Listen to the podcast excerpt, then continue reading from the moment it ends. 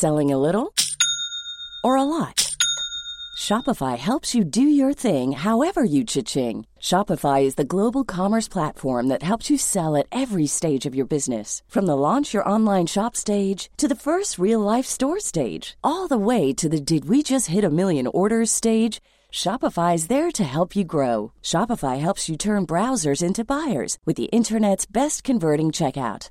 36% better on average compared to other leading commerce platforms because businesses that grow grow with Shopify. Get a $1 per month trial period at shopify.com/work. shopify.com/work. Donc tu me disais, tu me disais que tu euh, que as eu l'occasion d'écouter les podcasts euh, un peu Oui, mécaniques, j'en ou pas ai, du j'en ai écouté quelques-uns, Ouais. ouais. Tu sais que tu, tu ne seras pas euh, euh, tu ne seras pas accusé si jamais c'est pas Non, non, cas, non, hein. vraiment, j'en ai, j'en ai écouté quelques-uns parce que t'as as des invités de, de choix.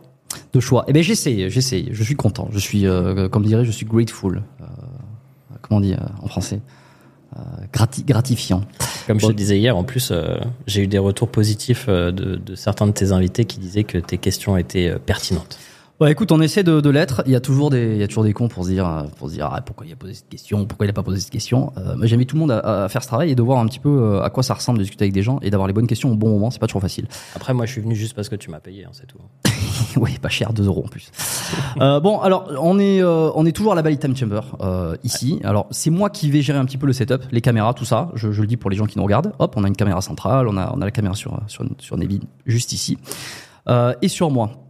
Donc je vais essayer de faire ça bien. Euh, ça fait longtemps que je voulais te recevoir donc sur le podcast. Euh, ton associé Antoine Fonbonne était venu il y, a, il y a un an et demi, quelque chose comme ça. J'avais enregistré en distanciel avec lui. Euh, je l'ai croisé à la, ici à la Time Chamber il y, a, il y a quelques mois, mais on n'a pas eu le temps de, de, d'enregistrer un podcast ou quoi. Il était, euh, on s'est entrecroisés, on va dire. Et euh, ben, je suis content, on va pouvoir parler de pas mal de trucs parce que la science de l'entraînement, ça, ça, fa- ça, ça fascine euh, et ça intéresse pas mal de monde, surtout ici sur ce podcast. Parce que qui dit science de l'entraînement, on parle de- d'entraînement, de nutrition, euh, la récupération, les compléments aussi.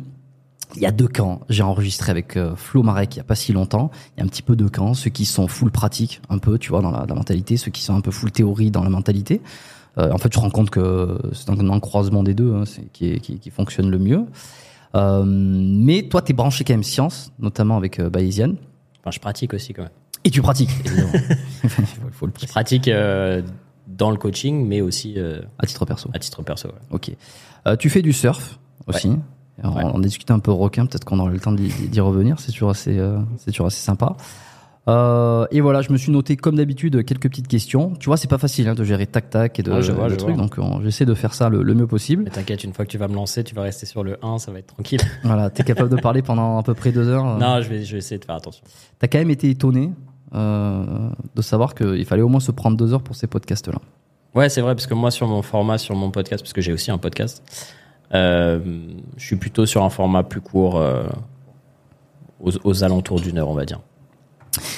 Bon, eh ben moi j'aime bien. Je- ce que je dis toujours, c'est que c'est à partir d'une heure qu'on commence à s'amuser, que le- les esprits un petit peu se lâchent, qu'on oublie un petit peu ce qui se passe avec le micro, les caméras, tout ça, et que ça commence à devenir intéressant. Euh, et d'ailleurs, j'ai un que tu dis à toutes tes femmes? c'est non pas toutes, je, je vais sélectionner. Et, euh, et, et c'est ce que c'est ce que j'avais remarqué même parce que j'avais enregistré avec euh, Céline Tran. Euh, Oui. Voilà, tu vois qui c'est. Il y a quelques épisodes de cela, et c'est vraiment, et je l'ai encore une fois ressenti, c'est vraiment après une heure que euh, en fait tu, tu vas dans des sujets, tu tu creuses, etc.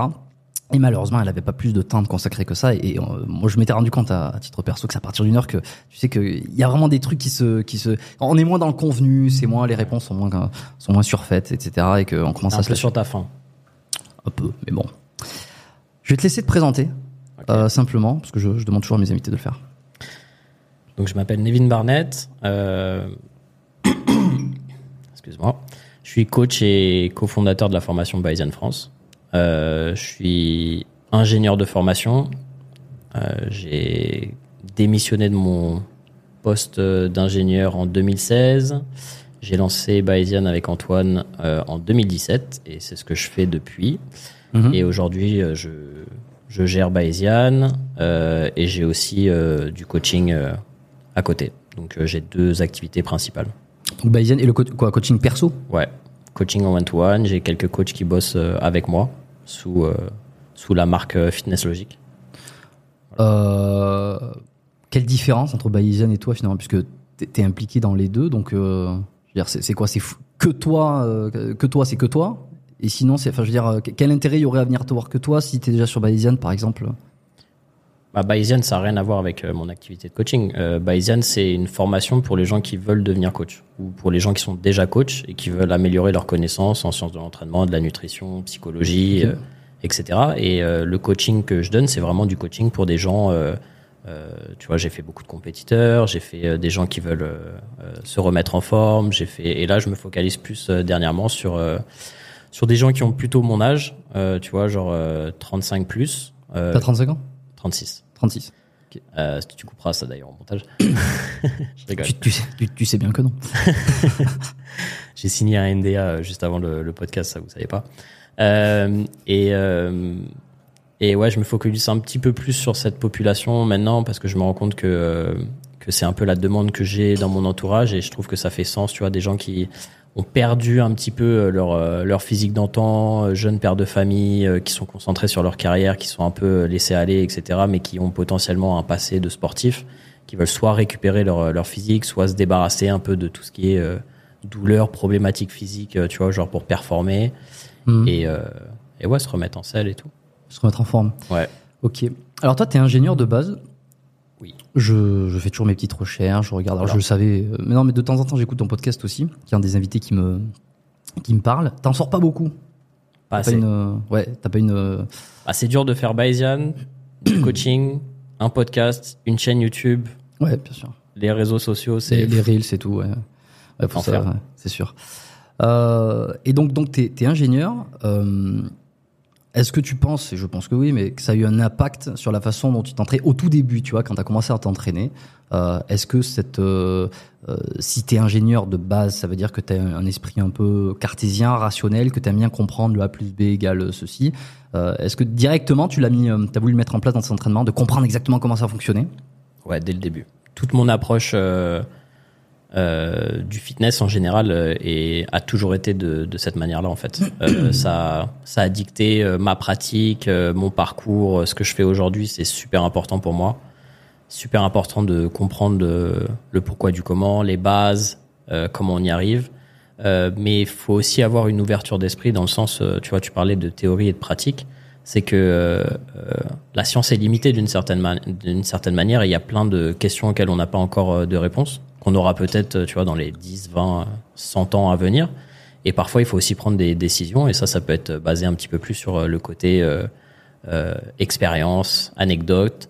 Et c'est ça, en fait, Bayesian, c'est ça, en fait. Bayesian, c'est, ça vient du théorème de Bayes, de, qui est en fait, tu prends une décision basée sur toute la data et les recherches scientifiques que tu as et la probabilité que tu as une bonne réponse à la question. Mais du coup, la probabilité, c'est, basé euh, potentiellement sur, euh, sur, euh, sur un, un, choix subjectif, en fait. C'est-à-dire que tu vas dans cette direction parce que tu penses que c'est la réponse à ta question, mais t'en es pas sûr à 100%. Et c'est ça aussi Bayesian, c'est-à-dire qu'on prend tout ce qu'on a à disposition, on regarde tout ce dont on a une, réponse, mais après il y a certains trucs où tu vois, genre t'es obligé de prendre une décision quand même parce que sinon t'avances pas. Et T'as un exemple? Euh, bah, la nutrition c'est un bon exemple en fait, d'une certaine manière. Tu, tu sais euh, sur euh, quelqu'un, euh, tu On entend de tout là. Hein Ouais, bien sûr, bien sûr. Mais parce que les gens, ils, ils lisent pas la littérature scientifique, donc euh, on entend de tout malheureusement. Mais s'ils se formaient avec nous, ils verraient qu'il y a aussi euh, beaucoup de réponses à, à certaines de leurs questions. Tu vois, hier j'ai posté un un réel sur euh, sur l'insuline, mais encore euh, aujourd'hui, t'entends des trucs. euh, c'est, moi, je me tape la tête par terre euh, sur euh, ouais, euh, attention à vos pics d'insuline, attention aux IGO, etc. Tu dis mais attends, gros, euh, ça, fait- ça fait 20 ans que qu'on n'est plus dessus, quoi. Euh, On va y revenir sur d'autres trucs comme ça, je me suis ouais. noté. Euh, donc tu vois par exemple, tu sais que quelqu'un qui veut développer euh, sa masse musculaire, tu vas avoir besoin d'un apport en, en protéines adéquates. Donc euh, on va dire, tu vois, genre aux alentours de 1,8 grammes de protéines par poids de corps. Donc ça tu le sais, donc tu l'implémentes euh, avec avec tout le monde. Il n'y a pas vraiment une interindividualité là-dessus. Mais après, le reste de la nutrition, ça va être super individuel. Ça va être basé sur comment la personne réagit à, à la nourriture, euh, quelles sont ses intolérances, euh, tu vois, tout ça. Et, et même si tu as des grandes lignes directives, tu as quand même un choix à faire, en fait. Tu as un choix qui, qui va être euh, par rapport à l'individu. C'est ça aussi la beauté du coaching. Et tu, et tu peux pas euh, théoriquement savoir absolument tout de la personne sans tester. Tu vois Sans passer, sans passer par de la pratique. Ouais, tu vois, genre par exemple, si je te, si je te fais une diète parfaite, mais que la personne elle est intolérante au lactose et que je lui ai mis des produits laitiers dans sa diète, bah j'ai faux en fait, tu vois. Hmm. Est-ce que la science, elle est pas toujours en retard par rapport à la à l'empirisme? Tu sais, on on, on, euh, on différencie un petit peu les deux, ce, ce qu'on a appris par l'expérience, par la pratique, par le vécu, euh, même par le coaching d'autres personnes. Tu sais, il y a, il y a vraiment beaucoup de coachs qui sont mais- là-dedans et qui regardent pas du tout ce que fait les études et qui pourraient dire par exemple, de toute façon, la science est toujours en retard parce que elle vient démontrer ou elle vient apporter une preuve considérée comme scientifique à quelque chose qu'on sait, qu'on a expérimenté et dont les datas euh, personnelles nous ont déjà fourni euh, la réalité. Non, je suis pas d'accord avec toi parce que Ah mais c'est pas, pas moi qui le dis. hein. Moi je me fais le- la transmission Ok. euh, d'autres gens. Euh, le problème, c'est que tu as plein de biais, en fait. Tu as plein de biais cognitifs qui vont potentiellement te confirmer dans l'anecdotique, dans l'expérience, etc., en te, en te faisant croire que tu sais parce que ça a marché sur toi. Alors que t'es pas sûr. Enfin, tu vois, genre, l'effet placebo, c'est un truc qui est super fort. Euh, tu verras, dans les prochains jours, je vais poster un réel sur, euh, sur l'effet placebo et l'impact euh, euh, de stéroïdes qui étaient en fait pas des stéroïdes sur les performances euh, ah ouais? Ouais, en termes de force sur des athlètes euh, de force, tu vois, des, des powerlifters.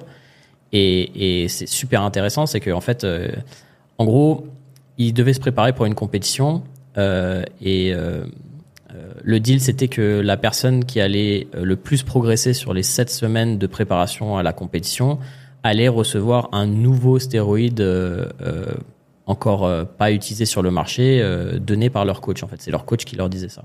Donc les mecs, ils ont progressé de ouf. Et ensuite, les personnes qui ont été sélectionnées ont reçu ce stéroïde, qui était en fait un placebo, donc c'était juste une pilule de sucre. Et ils ont réussi à tripler leur gain de force après avoir, euh, après avoir euh, participé à cette, euh, à cette compétition et cette préparation, juste parce que l'effet placebo de savoir qu'ils pensaient prendre des stéroïdes. Tu vois. Quel intérêt de leur dire que c'est uniquement euh, certains sélectionnés qui vont y accéder? Bah parce que c'était en fait pour leur faire, euh, c'était le buy-in quoi, c'était pour leur faire croire euh, à tout le processus d'une certaine manière. Ok, que genre c'était sérieux euh, et, Et- qu'il fallait le mériter pour, pour l'avoir. non, et, et puis surtout, ils voulaient qu'ils se poussent sur cette préparation, en fait. Tu vois? C'est-à-dire que c'était seulement les personnes qui allaient se pousser le plus et qui allaient le plus progresser sur ces sept semaines de préparation à la compétition qui allaient recevoir ce stéroïde. Parce que sinon, tu pourrais dire, ouais, bah, ils vont tous le recevoir, ils vont pas se pousser suffisamment pour euh, essayer de, de maximiser leur, euh, leur performance, en fait. Et une fois qu'ils avaient reçu euh, donc leur, leur pilule de sucre, Ouais. donc ces sept semaines après, c'était les quoi les meilleurs. Ouais. Comment être sûr qu'ils vont continuer à se pousser? Bah, en fait, c'est- ça la beauté de l'effet placebo, c'est que rien que le fait de penser qu'ils étaient sous stéroïdes, le- leur, euh, leur, euh, Ils ont monté de force. Ouais. Monté de force. Et, et ce, qui est, ce qui est super intéressant, c'est qu'une fois qu'on leur a dit que c'était placebo, ils n'ont pas été capables de répliquer leur performance. Le la magie c'est la magie s'effondre. La manige s'effondre, mais pourtant c'était des performances qu'ils avaient déjà fait. Ouais, ouais. Et surtout, c'est des performances qu'ils ont déjà fait en sachant qu'ils l'ont fait sans stéroïdes. Et pourtant, Ah. malgré ça, ils n'étaient pas capables de répliquer ces performances. C'est ça qu'ils pouvoir de l'esprit. même en se disant ah ben putain c'était des conneries, c'est rien que moi, c'est moi qui l'ai fait ça. uniquement moi. J'arrive pas à le refaire. J'arrive pas à le refaire parce que je suis pas euh, parce qu'ils étaient convaincus d'avoir euh, la potion magique quoi. C'est ça. Euh, Astérix. Ouais. Donc tu vois, les, euh, ce type de biais en fait peut vraiment te pousser en te. Tu vois, te- si, si, si on te vend et que tu, tu, tu crois vraiment sur une méthode d'entraînement, etc., et que tu performes super bien et tu fais des super progrès, bah clairement tu vas dire mais c'est la meilleure méthode d'entraînement possible et forcément ça doit être la même chose pour tout le monde. Et t'y crois. Et ça veut pas dire que tu vas pas avoir des bons résultats avec, mais est-ce que ça veut dire que ça va marcher pour tout le monde s'ils ont pas justement euh, ce, ce biais Cette, cette euh, croyance. ouais. Ouais, exactement. Je, je- alors je suis pas, je suis surpris de l'anecdote parce que tu sais, on se dit toujours putain c'est quand même incroyable ce que le- l'esprit humain est capable de faire. Ouais, le cerveau c'est fou. Euh, et en même temps je suis pas non plus surpris parce que ça fait quand même des années, euh, que ce soit à travers ce podcast, à travers mes expériences personnelles et les, les consultations que je faisais avant. Euh, je le vois bien, de- le, pouvoir du, placebo, le pouvoir de l'autosuggestion, de l'auto, s'auto-convaincre d'un résultat, d'un apport de quelque chose, ça a un, ça a un impact absolument énorme. Et, d'ailleurs, c'est marrant parce que les études tendent à le montrer, tendent à montrer de plus en plus que ben, que le placebo est presque plus puissant qu'un médicament qui aurait réellement un effet euh, physiologique, quoi. Mais là, dans ce cas-là, euh, c'était la force qu'ils avaient pris. On peut s'imaginer que, on peut s'imaginer euh, que le cerveau, quand il croit dur à quelque chose, il va être capable d'envoyer plus d'influx nerveux, euh, qui va être capable de, euh, de soulever plus lourd, de, de, de- d'améliorer la technique, enfin de s'auto-convaincre pour améliorer la technique. Ça, je, je pense que ça peut être concevable. Enfin, moi, je le conçois, tu vois. Mais par contre, en termes de masse musculaire, ils avaient pas, ils avaient pas pris là dans ce cas-là, parce que autant le cerveau peut te faire pousser fort, est-ce que le cerveau peut te faire prendre de la masse musculaire uniquement par le par le fait de vouloir prendre de la musculaire, tu vois Je veux dire. Bah, alors, dans la dans cette recherche spécifique, euh, c'était pas mesuré ou pas de façon euh, euh, assez bonne, tu vois, pour euh, pour vraiment euh, savoir euh, quels avaient quels avaient été les développements euh, en termes d'hypertrophie. Mais si, je pense que tu vois, genre à partir du moment où, où tu crois sur quelque chose et tu vas développer ta force et tu vas le faire sur le temps, euh, tu vas avoir, euh, tu vas avoir une, une croissance musculaire qui va suivre. Donc, euh, si, si, absolument. Tu, tu as juste à regarder, par exemple, des rémissions de maladies euh, sans traitement ou des choses comme ça, juste avec euh, la pouvoir de, le pouvoir de l'esprit. Donc, euh, ton esprit va impacter Hmm. ton corps. hein. C'est, il y a des choses qui sont un petit peu dangereuses là-dessus, c'est qu'on entend de plus en plus, tu vois, des différents types de régimes qui guérissent des cancers ou quoi. Ouais, ça, c'est dangereux. C'est comme tout. Je pense qu'il y a un peu de bon, il y a des choses qui ressortent, des choses qui, dont, il faut faire attention de ne pas se laisser avoir par des biais justement. Euh, mais tu vois, un autre truc sur la masse musculaire, euh, je vais faire un petit coucou à Nassim, euh, qui il y a quelques années, où je, je sais plus, enfin, je lui qui l'avait dit exactement, mais ce truc de se dire, tiens, je vais prendre une barre à vide et je vais tellement me, concen- me, me concentrer, la fameuse contraction volontaire, etc., que je vais réussir à développer ma masse musculaire. Bon. Qu'est-ce que t'en penses de cette histoire? Est-ce que la science montre que même si t'es convaincu au maximum de prendre de la masse musculaire, il va falloir à un moment donné mettre des poids, il va falloir qu'il y ait une, charge. Bah, le problème, c'est que c'est difficile d'y croire parce que tu euh, t'es formaté en fait à, te dire que bah je peux pas prendre de muscle sans prendre de poids en fait. Il faudrait que tu puisses effacer toutes ces pensées limitantes euh, de ton esprit et d'être absolument biaisé euh, euh, dans le fait que tu peux le faire. Après, il y a des recherches qui montrent que euh, juste euh, euh, le recrutement en fait de, de muscles, même à vide, etc., peuvent développer ta masse musculaire. Tu as aussi le fait de euh, t'as le euh, je me rappelle plus du terme exact mais euh, par exemple si tu es blessé sur un membre et que tu entraînes l'autre Oui. membre tu vas conserver ta force dans le membre blessé tu vois t'as Mhm. t'as- t'as plein de trucs comme ça qui sont euh, le résultat de bah le système nerveux il y a, y a plein encore une fois il y a plein de trucs qu'on n'explique euh, pas forcément et euh, alors je, je suis pas forcément familier avec euh, ce dont tu parles sur euh, ce que Nassim avait avait présenté mais Non, mais je, je, je, je lui mets à lui, mais je sais pas si c'est lui qui a. Je me rappelle. mais, mais ouais, effectivement, en fait, euh, rien que le fait de penser avoir euh, des contractions musculaires, etc., potentiellement, euh, dans les recherches, ça a montré que tu avais un, un recrutement qui était plus important que si tu le faisais pas du tout, en fait. Donc, est-ce que ça va vraiment faire une différence visuelle en termes de développement musculaire? Ça, je pense qu'on n'a pas vraiment la réponse. Mais euh, mais il y a, y a quand même euh, y a quelque chose, quoi. Et euh, je pense que c'est sur une histoire de, de neurones miroirs ou quelque chose comme ça, tu sais, sur le, la symétrie. C'était une des premières fois que je l'ai entendu, ça. Enfin, la symétrie, le fait d'entraîner un côté, Ouais. même si t'entraînais pas l'autre côté, il y avait quand même un petit effet qui se Ouais. faisait. Il me semble que c'était Michael Gundil, j'en avais entendu, euh, dont tu en avais parlé, soit dans une vidéo, soit dans un, un podcast, je me souviens C'est- juste le cerveau qui, euh, qui c'est un, un, un phénomène d'adaptation pour euh, garder une symétrie du corps en fait d'une certaine manière, tu vois. C'est-à-dire que ah bah si je m'entraîne d'un côté, il faut que je reste plus ou moins symétrique pour sans doute euh, conserver mon centre de gravité au même endroit. euh, Enfin, il Hmm. il y a plein de process qui se mettent en place, quoi. Tu vois qui c'est, euh, Don Pierre Albertini? Oui, oui, bien sûr. ouais. qui est le ben, l'associé de, de Christophe Bonnefond à Dubaï. Ouais, ouais. Enfin, à Dubaï. euh, Ils, ils habitent à Dubaï actuellement. Je parle souvent avec lui. Ouais, Ouais. moi aussi, on est, on, on est resté bien en contact depuis l'épisode qu'on avait fait euh, ensemble. Ils doivent passer à Bali, les deux. Alors, je, j'arrive pas à leur dire. Je les chauffe Ouais. aussi. Tu les chauffes? Ouais. Ah, Moi, je les chauffe bien. hein. Christophe, j'envoie des. bah, je, je peux pas le dire ici, mais j'envoie des trucs pour, pour le chauffer. Euh, et, euh, et lui, par exemple, tu vois, il s'est pété la clavicule il y a pas si longtemps que ça. T'as Ouais. dû le voir? Ouais, on en a parlé ensemble. ouais. Et euh, il faisait ce truc-là de. euh, il s'entraînait un côté pour. Pour, euh, pour, Il aider. vachement vite. Hein. Ouais, voilà, pour aider à récupérer de l'autre côté. Ouais. Ouais. Et euh, il est allé plus vite. Voilà. Et ça fait, euh, ça faisait euh, râler, je pense. Je pense qu'il y en a qui râlaient en, story. Ouais, mais tu vois, c'est les, les gens qui râlent, c'est c'est les gens qui sont. euh, En fait, c'est marrant, c'est que euh, Mais ça part de bons sentiments, hein, à mon avis. C'est attention, Ouais, mon ouais. Pierre va pas trop vite. euh. Ouais, peut-être, mais euh, encore une fois, c'est des pensées limitantes d'une certaine manière, et, et j'en ai, j'en ai eu euh, plein, tu vois, tout au long de ma carrière dans le fitness entre guillemets, parce que quand tu viens justement d'une euh, euh, d'une culture super cartésienne, super rationnelle, etc., c'est difficile parfois de s'ouvrir à, à À la spiritualité. bah oui, clairement. Moi, c'est c'est quelque chose qui est c'est toujours un challenge pour moi. Mais même sur des choses qui sont pas forcément vérifiées, tu vois. Genre euh, dans le sens où, euh, ok, euh, il y a des résultats, euh, il y a de l'anecdote, etc. Euh, Est-ce qu'il y a quelque chose à prendre? Est-ce que j'accepte de, de prendre le risque entre guillemets ou de ou, ou de l'essayer, tu vois Alors moi, j'aime bien essayer aussi, tu vois. Genre, euh, il y a plein de trucs que j'essaye sur moi pour essayer de, de voir. Et c'est vraiment ces dernières années, j'ai réussi à me détacher, être un petit peu plus ouvert sur, sur certains trucs qui sont potentiellement trop durs à tester dans les recherches, pour l'instant, en en tout cas avec les, les formats de euh, le, le- la méthode scientifique qu'on a actuellement, mais qui, euh, je l'ai vu, euh, m'a amené des résultats personnellement et a amené des résultats euh, à mes clients, tu vois. Et encore une fois, c'est peut-être des trucs sur lesquels on aura des réponses dans, plusieurs années, mais aujourd'hui, genre, c'est quand même des choses que j'applique. Donc, tu vois, j'arrive quand même à, me détacher de, ma casquette de scientifique et d'accepter d'implémenter des trucs où j'ai pas forcément de data dessus, quoi. Hmm. Et alors donc pour revenir, c'était une des questions initiales, c'était lorsque tu as commencé à t'entraîner, euh, toi tu voulais absolument tout savoir, euh, enfin tu voulais bien connaître les choses, comment se passaient, avant de t'y mettre. Est-ce que... euh, J'avais pas envie de perdre du temps, en fait. Moi, oui, ben, hein. mais c'est mais c'est l'argument, c'est l'argument. Et d'ailleurs, c'est celui que je disais à Flo hier, c'est l'argument de ceux qui aiment bien utiliser la science ou en tout cas comprendre les choses.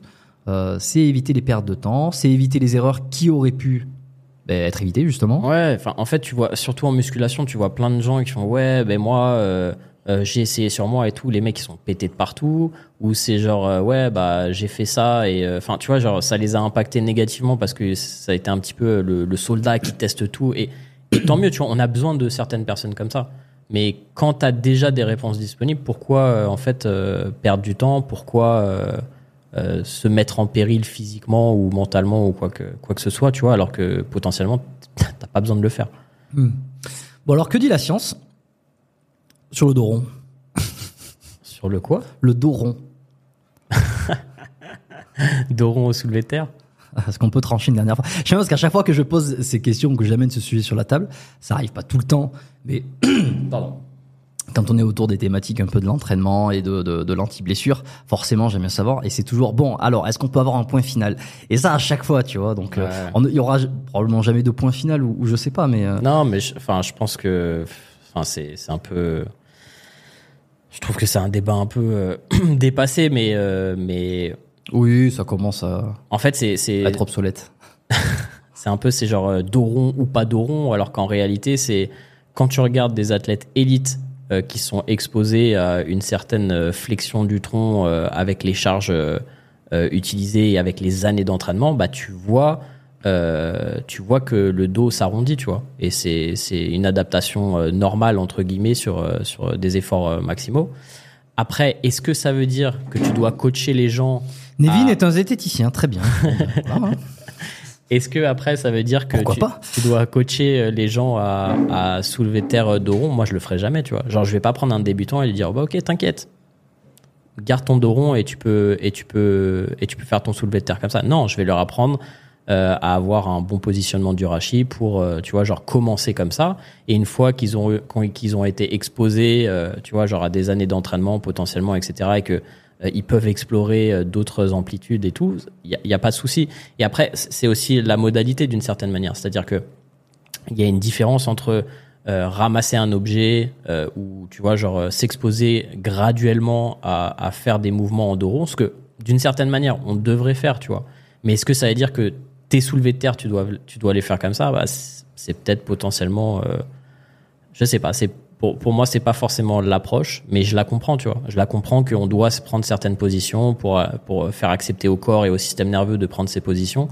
Mais euh, mais aujourd'hui, oui, je vais pas je vais pas coacher un débutant à à, à faire un soulevé de terre dos rond. De toute façon, la grande question sous-jacente par rapport à ça, c'est jusqu'à quel point le corps est capable de s'adapter. Et la sous-question, c'est est-ce que plus qu'on ne le croit. certainement, mais est-ce que euh, la sous sous-catégorie, c'est est-ce que toutes les structures anatomiques du corps s'adaptent de la même de la même façon, à la même vitesse euh, et avec la même force? Et par exemple, un, un épisode que j'avais adoré enregistrer parce qu'évidemment c'est quelqu'un qui a fait des études là-dessus, c'est euh, de Neuville. J'oublie son prénom évidemment, j'oublie toujours les prénoms, les gens le savent, c'est pas grave. Euh, Jean-Philippe, voilà, ça me revient. Jean-Philippe de Neuville, euh, qui a fait, euh, bah, qui a beaucoup étudié le disque intervertébral vois, et qui expliquait. Et en plus, c'est un pratiquant de CrossFit, hein, c'est un kiné aussi. et voilà, qui expliquait dans l'épisode que bah, que le disque en fait s'adapte, mais pas aussi vite, pas autant qu'un muscle, et que il va y avoir à un moment donné un, un moment de rupture, et que finalement, en fait, ça permet de se dire, on peut faire du dos et la vraie question, c'est jusqu'à quand, jusqu'à quel poids? Et alors, il y a ceux qui disent, mais on peut monter 100 kilos, tant que c'est petit à petit, ça s'adapte, ça s'adapte. Et puis, on va avoir l'autre camp qui va dire, ben, t'auras beau faire ce que tu veux, le disque, il va pas s'adapter autant, et ou en tout cas, ça va être extrêmement lent. Et c'est beaucoup trop risqué de faire ça, ça ne sert à rien. Ouais, enfin, euh, clairement, euh, à un moment, euh, plus tu vas vers l'extrême, c'est un rendement décroissant, c'est une courbe log- logarithmique en fait. Tu vas te rapprocher de ton point de rupture ou de ton point maximum, euh, et du coup, bah, tu vas potentiellement transférer euh, une partie de la charge de euh, ce que j'appelle la, fonction du corps, donc les muscles, etc., vers la structure. Donc tout ce qui va être effectivement bah, tout ce qui est structurel, donc les os, les articulations, les tendons, etc. Et comme tu l'as dit, c'est des, c'est des, hum, euh, c'est des, c'est des parties du corps qui sont moins irriguées, donc avec un- une vitesse de récupération qui est moindre. C'était d'ailleurs euh, une grosse problématique, euh, tu vois, genre en, en musculation, dans le sens où euh, souvent on se base sur la, la capacité de récupération du muscle dans, dans les programmations d'entraînement, Ouais, en ouais, se disant ouais. ouais, bah ton muscle il peut récupérer en 24 heures, donc euh, Donc, tu, tu peux t'entraîner. te- donc tu tous peux les jours. t'entraîner tous les jours, etc. Même tous les euh, deux, fois par jour. si Ouais, c'est ça. Et, et potentiellement certains athlètes euh, qui, qui optimisent leur récupération, qui récupèrent euh, peut-être mieux que d'autres, qui ont euh, qui sont euh, sous produits dopants, etc.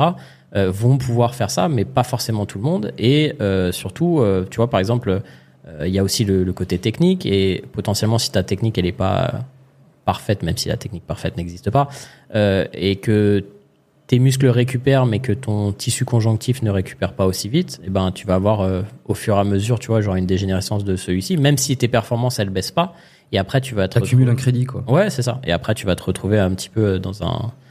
Bah, avec euh, peut-être des problèmes, des, des douleurs un petit peu chroniques, etc. En disant, mais je comprends pas, euh, pourtant euh, je récupère bien, euh, regarde mes performances, elles augmentent, etc. Et c'est totalement possible, mais euh, t'as pas laissé de, assez de temps à ta structure, entre guillemets, pour, pour récupérer, quoi. Hmm. Bon, tout ça, c'est un peu des, des défauts. Des... Enfin, de toute façon, c'est plus des débats d'ego, euh, finalement, que des débats de, de fond euh, sur euh, l'entraînement truc. Bah, en fait, Enfin, la, la- la plupart du temps. hein. Clairement, c'est c'est le problème, c'est que moi, je, je réfléchis toujours à, ok, euh, la personne qui regarde ça, euh, comment ça peut lui servir en fait, tu vois, genre euh, les, les mecs qui regardent ces, ces, ces débats, t'en as deux, t'as les gens qui sont là pour le drama et justement euh, qui kiffent. On le euh, sent, on lui c'est sent. ça.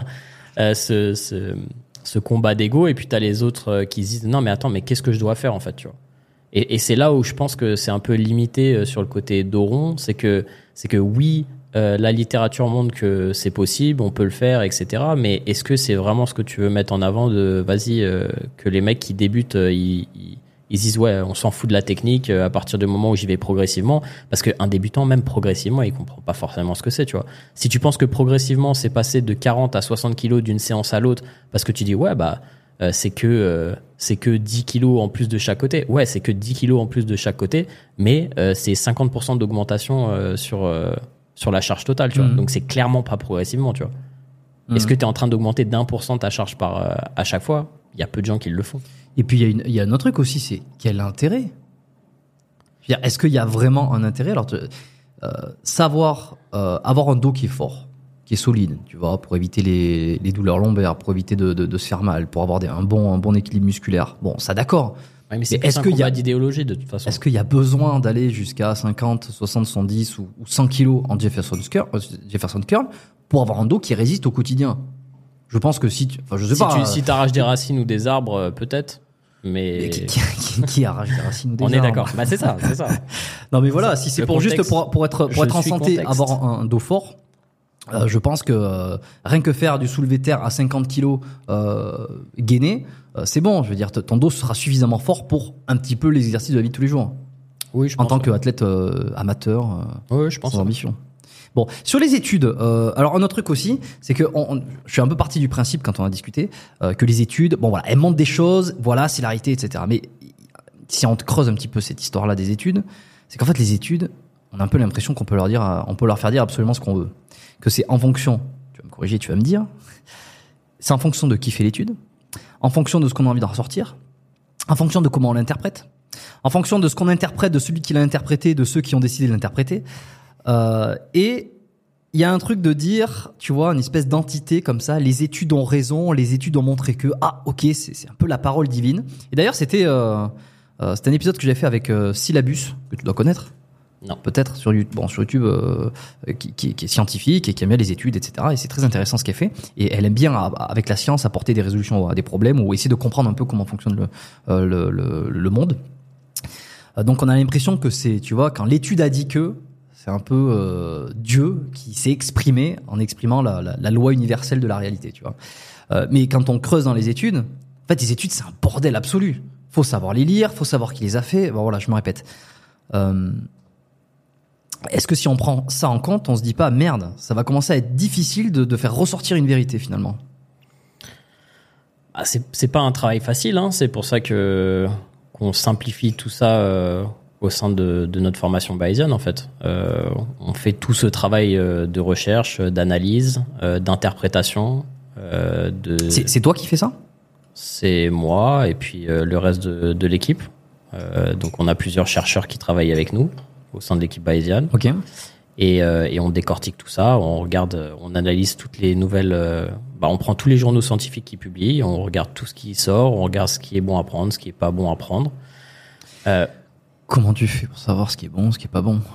Et bah, faut se former avec nous pour euh, pour savoir. Je vais pas te, je vais pas tout te donner. Non, Euh, moi, je suis là pour essayer de, non, pour non, essayer d'en soutirer le plus possible. non, bien sûr, je rigole. Non, mais Euh, on- évidemment, on va pas faire, on va pas refaire tout Bayesian là en, en un podcast. Non, non, non, mais, certain. non, non, mais c'est tout, ce- tout ce que tu dis, c'est des, c'est des points valables en fait. Euh, ce qu'il faut comprendre, c'est que la méthode scientifique, c'est la ré, Putain, j'arrive pas à le dire. Ré- Répétibilité, Oui. dans le sens où une une recherche, c'est pas suffisant pour euh, prouver un point. Tu vois, c'est est-ce que tu arrives à le à le répliquer en fait? Tu vois, est-ce que Ré- répliquer le résultat qui, ça. la démonstration de ça. quelque chose. C'est pour ça que quand il y a une nouvelle recherche qui sort, c'est des informations qui potentiellement nous montrent euh, quelque chose et qui nous, nous, nous, nous dirigent dans une certaine direction. Mais tant que ça n'a pas été répliqué, tant qu'il n'y a pas d'autres euh, recherches qui confirment ce qui a été trouvé, ça va être difficile de, de vraiment d'implémenter. De valider. Ouais, voilà, c'est ça. Mais alors, euh, combien de fois ça doit être confirmé, validé? À partir de combien Bah, d'études qui vont dans le même sens on bah, considère ça- que c'est une, vérité absolue? Bah, c'est c'est c'est pas facile de répondre à cette question parce que ça va dépendre de la population étudiée, ça va dépendre de, de, de quelle est euh, euh, quelle est la conclusion en fait euh, par rapport à quoi tu te bases? Est-ce que c'est de la nutrition, est-ce que c'est de l'entraînement, est-ce que c'est de la psychologie? Enfin, tu vois, il y a, plein de trucs euh, qu'il faut prendre en compte. Euh, ensuite, après, tu parlais aussi de qui a fait l'étude et tout, parce que ça, ça a son importance aussi, tu vois. Comme tu le disais, malheureusement, il y a des, bah, il y a des gens qui payent en fait euh, des labos ou des trucs comme ça pour faire ressortir des choses qui vont leur permettre de vendre plus ou de d'appuyer un point qu'ils ont envie de mettre en avant, etc. Et c'est c'est ce côté un petit peu euh, malhonnête qui ternit un petit peu, tu vois, genre euh, le la méthode scientifique, alors que c'est déjà c'est une euh, euh, c'est une minorité, tu vois, euh, et mais mais ça existe. Et ça, ça alimente les théories du complot, ça. hein. Ouais, bien sûr, bien sûr. Mais en fait, c'est des choses qui sont pas forcément difficiles à, à voir, en fait, dans le sens où euh, la plupart des gens qui sont sérieux, aujourd'hui, quand ils publient euh, une recherche, ils publient aussi toutes les données euh, qui, sont, euh, qui sont analysées dans la recherche. Et en fait, ça permet à d'autres chercheurs indépendants ou d'autres d'autres équipes de recherche de réanalyser, en fait, les données Mhm. et de voir si, comme tu disais, les conclusions et les interprétations qui ont été faites à partir de ces données sont justifiées. Ok Parce qu'en fait, il y y a un gros truc euh, qui est incompris euh, dans le cadre de de l'approche evidence-based, donc euh, science-based, qui est basée sur euh, sur la science et les données, c'est que c'est beaucoup de statistiques en fait. Ok, tu prends beaucoup de points d'entrée, tu essayes d'avoir un maximum de données sur un, sur un sujet, et ensuite tu viens analyser tout ça, tu viens euh, faire des interprétations, etc. Et à partir de ces interprétations, tu, vas, tu viens faire des conclusions et potentiellement prendre des décisions, donner des directives, etc. Tu vois. Et, et aujourd'hui, encore une fois, les gens qui sont sérieux, ils donnent tout ça à disposition, et il y a souvent des revues, en fait, euh, tu vois, genre... euh, euh, de, de certaines autres personnes pour valider en fait euh, les choses. Quand c'est beaucoup plus opaque, quand c'est genre oui, ben on a trouvé ça, mais euh, non, euh, on peut pas partager les données, etc. Bah ça c'est un petit peu euh, red flag, tu vois. C'est On dit ah, pas de transparence, on se dit qu'est-ce qu'ils ont à cacher? c'est ça. Euh, pareil pour euh, les, la transparence au niveau de- des fonds qui ont été, euh, tu vois, genre qui a payé pour l'étude, etc. C'est des trucs euh, Mhm. qui, encore une fois, qui sont. On va pas parler des vaccins?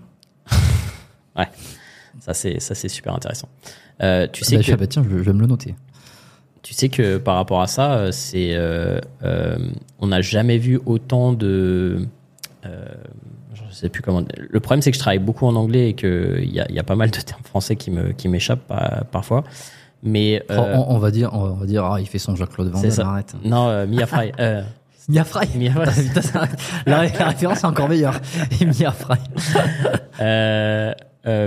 Euh, euh, mais en fait, il y a, y a plein de- d'études qui ont été euh, retirées en fait euh, bah, des euh, suites, euh, tu vois, genre à l'évolution un petit peu de, de, tout ce qui est euh, vaccin, augmentation euh, des des euh, des morts euh, sans explication sur certaines démographies de la population, etc. Ça fait beaucoup de bruit en, en Australie d'ailleurs en ce moment parce que les populations vaccinées étaient proches des 95%, un truc comme ça, et il y a plein de trucs qu'ils n'arrivent pas à expliquer. Enfin bref, euh, on se on, part un petit peu du sujet euh, de base. je, je- je me note sur le côté, on y reviendra plus tard s'il y a besoin. Ouais, ouais, ça, sera- ça sera intéressant.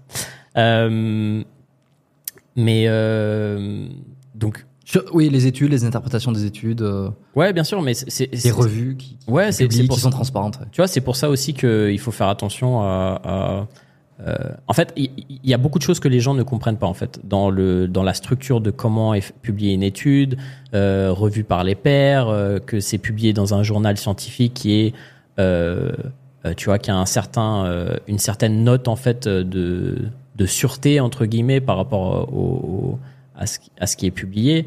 Tout ça, c'est des trucs qu'il faut prendre en compte quand tu, quand tu regardes une recherche. Et effectivement, après, le, le plus gros qu'on voit aujourd'hui, c'est les interprétations un petit peu à la va-vite de euh, j'ai lu un titre, j'ai lu une conclusion, ça va dans mon sens, donc je le mets en avant. Et, et les personnes ne vont pas regarder justement euh, les détails de la de, de l'étude. Moi, le, le truc qui m'a le plus euh, chagriné ces dernières années, c'est qu'il y a une équipe française qui a sorti euh, une recherche épidémiologique sur euh, les édulcorants. Et euh, en gros, le titre c'était la consommation d'édulcorants augmente le risque de cancer. Voilà. Qu'est-ce que j'ai fait moi? Bah, j'ai essayé de contacter l'équipe. En plus, ils sont français. Je me suis dit trop bien. On va pouvoir faire un podcast ensemble. On va pouvoir regarder. euh, Et parce que tu y croyais ou c'était quoi euh, que- quel, quel objectif tu avais sur euh, ce, ce contact? Bah pour moi, ça allait à l'encontre de toute la littérature scientifique. Ah, tu voulais les confronter. Ah bah oui, de fou. Ok. Euh, et, et en fait, la plupart des, des chercheurs, ça c'est des trucs que les gens comprennent pas, mais euh, nous avec l'équipe, on échange souvent, tu vois, avec euh, des gens qui publient, parce que c'est des gens euh, qui sont intéressants, euh, intéressés, euh, qui, qui veulent justement débattre potentiellement de leur travail, qui sont passionnés par leur truc. En vrai, tu fais pas de la recherche aujourd'hui si t'es pas passionné, parce que c'est, tu fais pas beaucoup de thunes, hein, clairement en, tant- en tant que chercheur. Puis t'as pas beaucoup de reconnaissance non plus, j'imagine. Ouais, tu travailles dans l'ombre. Exactement, tu vois, donc c'est Pas de reconnaissance, pas d'argent. ouais, donc c'est toujours cool, tu Tu vois. avoir une autre raison de, de vouloir continuer. de d'échanger avec eux et euh, et donc j'ai contacté euh, quoi. j'ai contacté l'équipe etc zéro retour tu vois genre et pourtant c'était pas une attaque hein, c'était vraiment genre ouais j'ai euh, j'étais vraiment intéressé par euh, par votre étude. J'aimerais bien qu'on en parle ensemble pour voir potentiellement les limites euh, ou, ou les choses dont on peut discuter. Et, et ouais pas de réponse tu vois. Bah, pas le temps, ils sont pas, ils sont occupés, ils ont pas le temps de, de faire un podcast avec un youtubeur.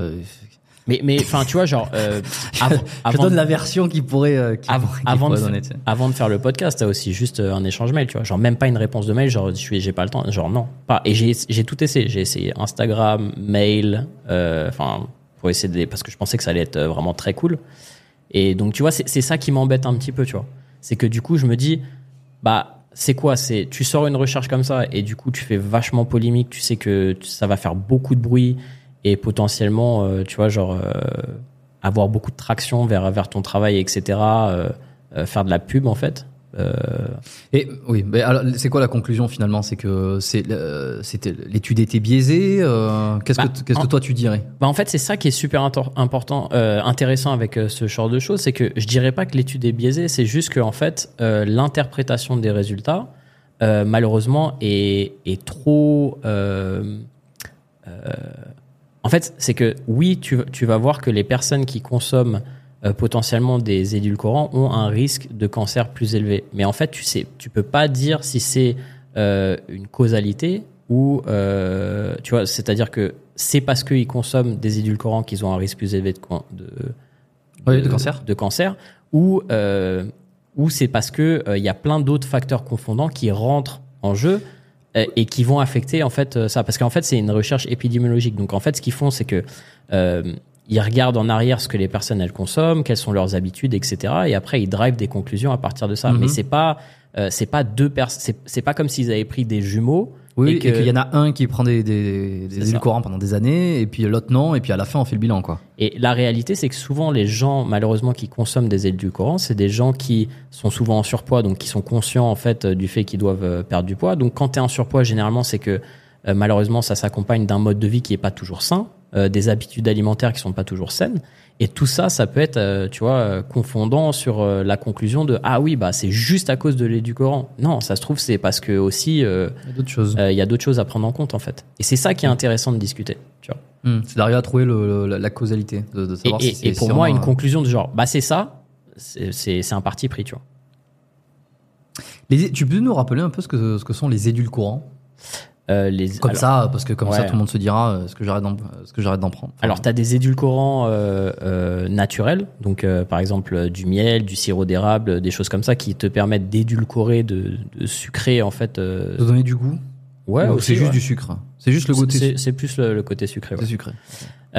Et après, tu as des édul- édulcorants artificiels qui sont l'aspartame, le sucralose, la stevia, euh, monk, fruit, monk fruit extract, euh, qui, Bon appétit. bon appétit, euh, qui te permettent de d'édulcorer une boisson euh, sans calories en fait. Donc là, on en parle fait, c'est vraiment. le, bah, le Coca Zéro quoi. Ouais, Coca Zéro par exemple. ouais. C'est incroyable, c'est incroyable. Euh, alors deux choses sont incroyables. Le goût. Coca-Cola Zéro. Alors moi je suis pas fan du tout. hein. J'aime pas. Enfin je suis pas. Je suis pas en boire, mais je veux dire j'aime pas ça, j'en prends jamais. Mais par contre le goût c'est le même que le Coca-Cola. Si tu te dis c'est quand même incroyable d'avoir deux mêmes boissons qui sont qui ont exactement le même goût. Il y en a une elle a zéro calorie, l'autre elle a, elle a elle a des calories. C'est fou. Euh, ça c'est le premier truc que je trouve ouf. Et le deuxième, je l'ai perdu en cours de route. Donc on va rester sur on va rester sur le premier. Euh, Bah, c'est c'est la beauté. En fait, c'est ouf quoi. Et, mais tu vois, genre, il y a plein encore d'idées reçues. Donc, euh, j'ai fait une vidéo YouTube là-dessus. mais tu vois, t'as as des gens encore qui disent Ouais, euh, attention aux édulcorants parce que euh, ça va euh, créer un pic d'insuline même s'il n'y a pas de sucre, etc. Et tu- dis Mais t'as rien compris en fait. Parce que si tu penses ça, euh, alors que les édulcorants à la base ont été euh, mis en place en particulier pour les diabétiques, tu vois, pour leur permettre de, de consommer des, des boissons sucrées, il n'y a pas de sens, tu vois. Un diabétique, il va pas prendre une, une substance qui va justement lui créer un, pic d'insuline, tu vois. C'est complètement délirant. Euh, Euh, moi, je serais plus, tu vois, de l'avis de, de, de me, de me placer d'un côté un peu plus naturopathique. Je suis pas du tout naturopathe, hein. mais de me dire, euh, ok, peut-être c'est très bien, l'édulcorant c'est mieux que le sucre parce qu'en fait il y a pas de sucre, il y a pas de truc insuline, ok, bon, très bien. Mais enfin, est-ce que c'est mieux que je, l'eau? mais non, mais je prends du recul et je me dis, attends, attends, attends, est-ce que juste on peut prendre du recul et se dire, une boisson qui a un goût de sucre et qui ne contient pas du tout de sucre, elle est où l'arnaque? Il est où l'effet secondaire? Elle est où la conséquence? Est-ce que tu te brosses les dents? Jamais. Ok. Bah, Pour les gens qui se brossent les dents, il y a des édulcorants dans les, dans les dentifrices. Pourtant, ils sont pas en train de flipper tous les jours à chaque fois qu'ils se brossent les dents deux à trois fois par jour. Mais tu les avales pas.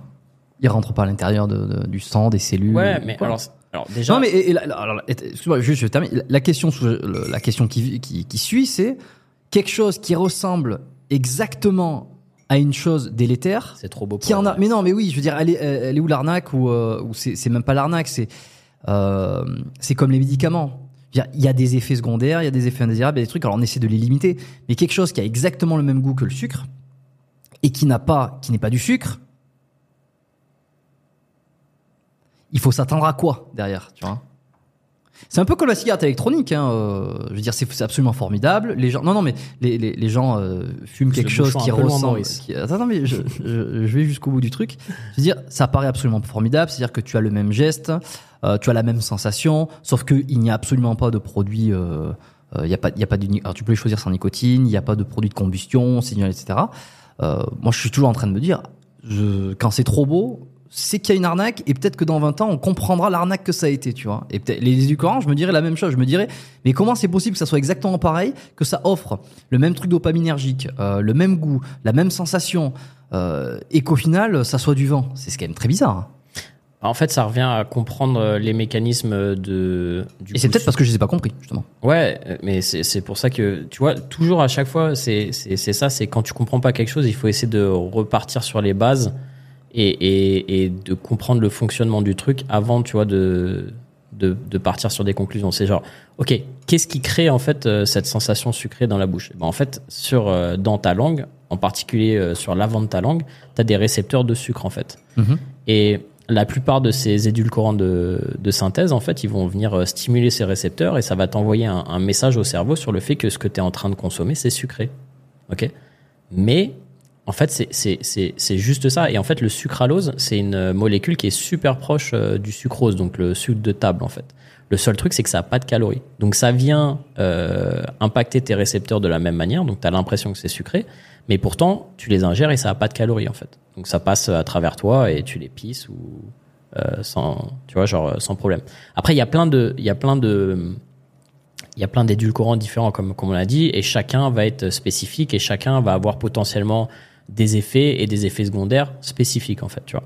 Ce qui est souvent intéressant, c'est que ce qui est mis en avant, c'est souvent ah bah la stevia c'est naturel parce que ça vient d'une plante, etc. Alors Mm. la réalité, c'est que entre la plante stevia et l'édulcorant stevia, bah il y a plein de processus qui sont pas si naturels que ça.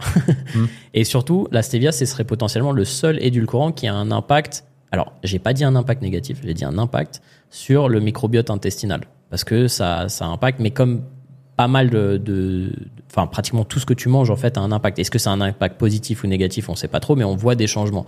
Alors que les autres euh, édulcorants comme l'aspartame ou le sucralose n'impactent pas en fait euh, le microbiote euh, euh, intestinal.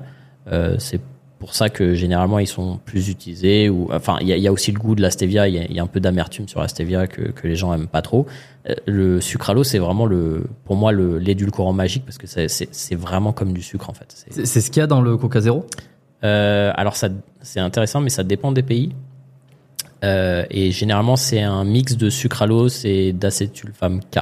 Donc c'est les deux, les deux édulcorants qu'ils utilisent à l'intérieur. Pourquoi ils en utilisent deux, je sais pas. Mais ce qui est intéressant par contre, c'est que le, le Coca Zero a justement été introduit pour changer un peu le côté marketing parce que le Coca Light c'était un peu trop Et puis c'est Euh, dégueulasse surtout.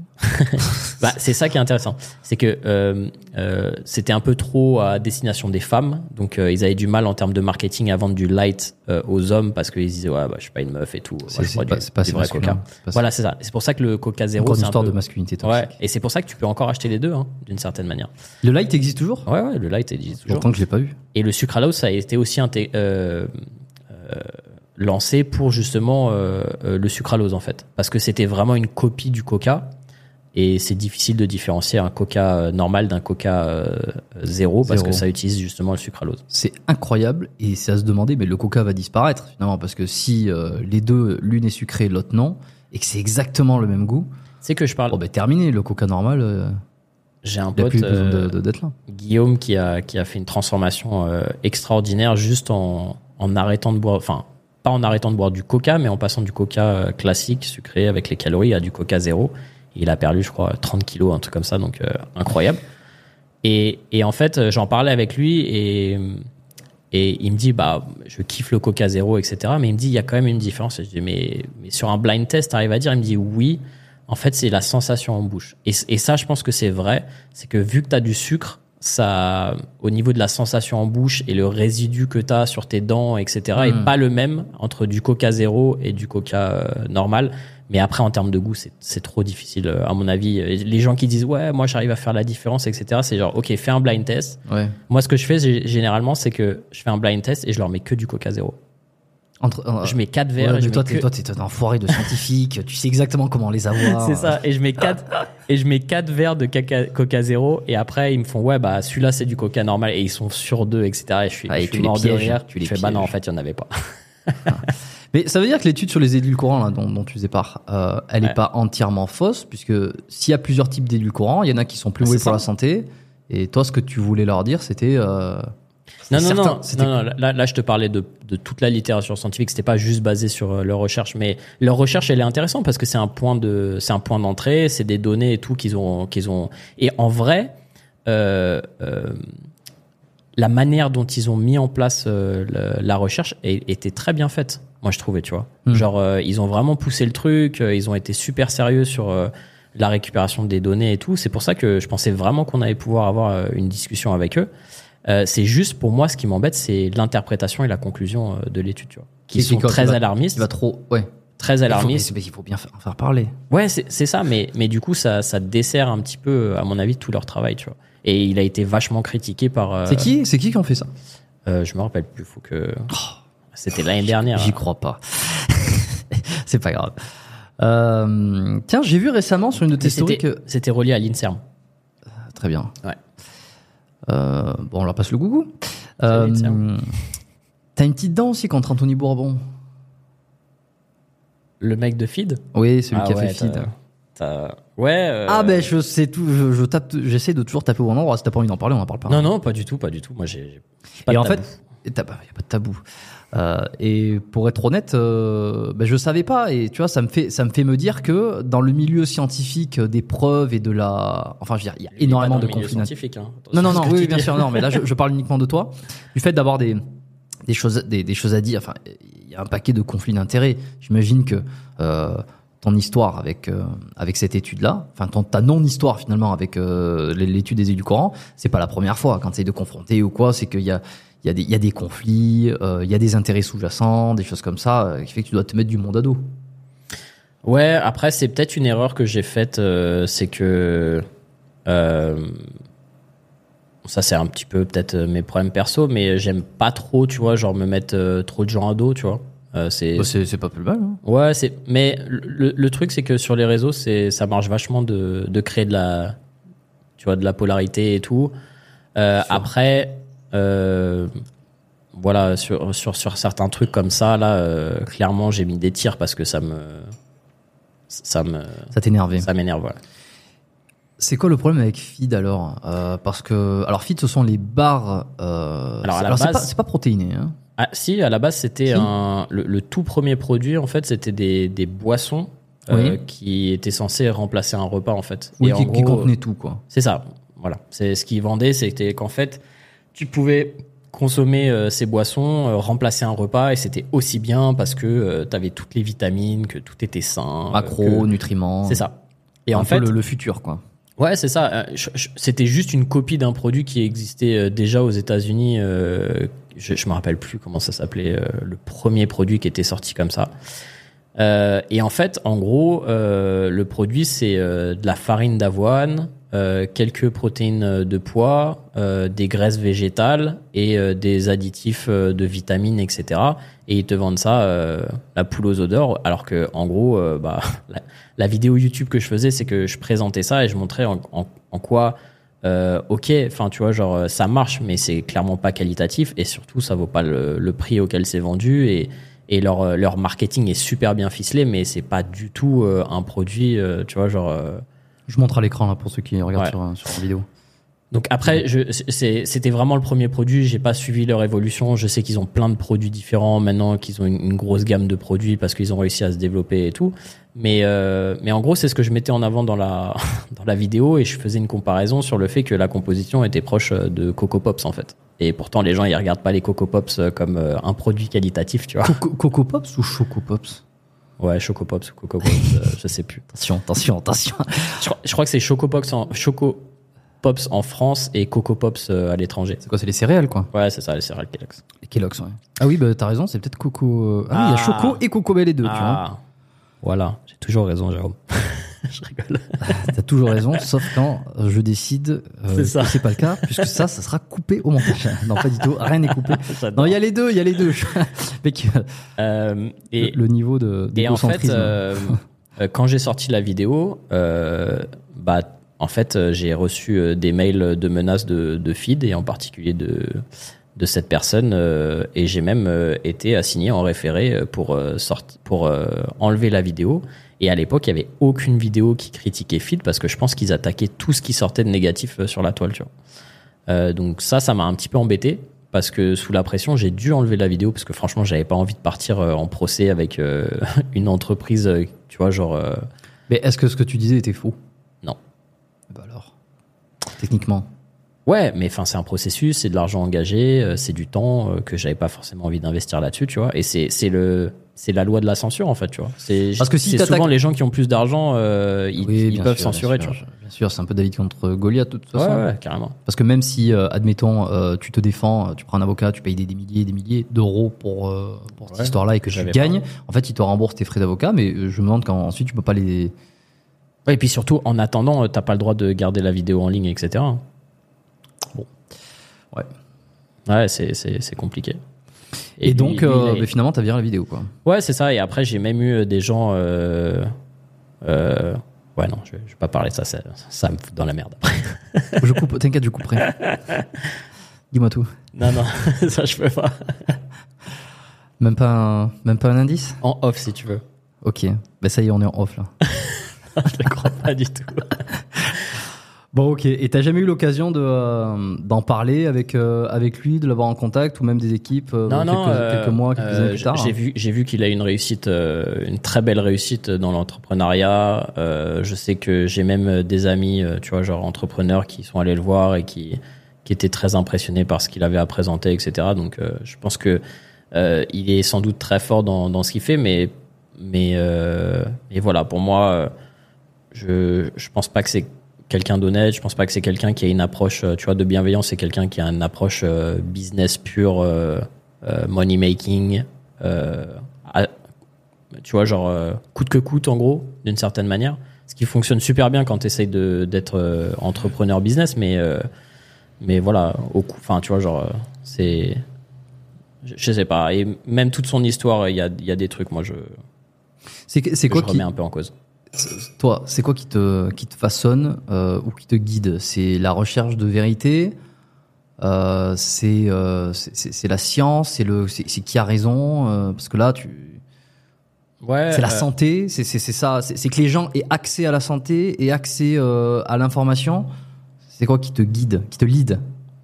Bah moi c'est, tu vois, c'est un, c'est un truc que je me suis souvent posé, mais en vrai la réalité c'est, euh, c'est aider mon prochain en fait d'une certaine manière, tu vois, c'est impacter les gens positivement pour euh, leur permettre de euh, pas forcément faire les erreurs que j'ai faites, pas perdre le temps, etc. C'est, vraiment ça qui m'anime, c'est comment est-ce que je peux avoir un impact positif sur un maximum de personnes en fait. C'est, c'est le seul truc qui m'anime parce que c'est le seul truc qui me rend vraiment heureux, tu vois.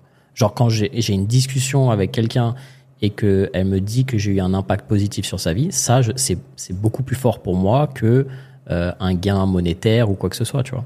Quelque chose qui est, qui est passager. L'argent, ça vient, ça va, tu vois, genre, c'est. C'est quelque chose qui aide au quotidien, clairement. Je ne vais pas le je vais pas le nier, tu vois. Genre, quand t'as de la thune, c'est la vie est plus facile. Mais est-ce que ça te rend heureux? Non, je je pense pas, tu vois. C'est quoi les erreurs que t'as fait? Tu me dis, euh, j'ai pas envie que les gens ils fassent les mêmes erreurs que moi. Bah, par Les exemple, plus euh, bah, tu vois, genre en termes de fitness, euh, au début, euh, moi j'étais j'étais un peu un petit gros, tu vois, euh, en grandissant et, et du coup je voulais perdre du poids. Euh, ça a pris du temps avant que je comprenne euh, que en fait c'est pas si compliqué que ça, tu vois, quand tu quand tu comprends euh, les bases de la nutrition et je me tuais à faire du cardio comme un ouf, tu vois, j'allais courir, je faisais du RPM sept fois par semaine et tout. C'est bien pour la dépense calorique. Alors oui, mais si tu fais rien euh, au niveau de ta nutrition, en fait, tu te, tu te crames, quoi, tu vois. Et tu perds du temps, en fait, des trucs que j'aurais pu faire, tu vois, genre ça m'a pris des années, alors que j'aurais pu le faire en quelques mois, tu vois, et être beaucoup plus satisfait, beaucoup plus vite et tout. Comme quoi, par, par exemple? Bah, je te dis, revoir ma nutrition, tu vois, genre... euh, concrètement, euh, c'est quoi? Arrêter le coca zéro? Ah ben non, il n'y a pas de calories. Non, mais à, à l'époque, j'avais vraiment pas, euh, pas de connaissances, donc je comprenais pas le concept des calories, tu vois. Donc euh, pour moi, à partir du moment où tu faisais du sport, bah ça voulait dire que Mm. potentiellement tu t'avais perdu du poids et je comprends. Et il y a aussi ce côté de, euh, tu vois, genre c'est pas parce que tu manges sain que tu es forcément en déficit calorique et que tu vas perdre du poids aussi, tu vois. Donc euh, il y a il y a tous ces trucs de base.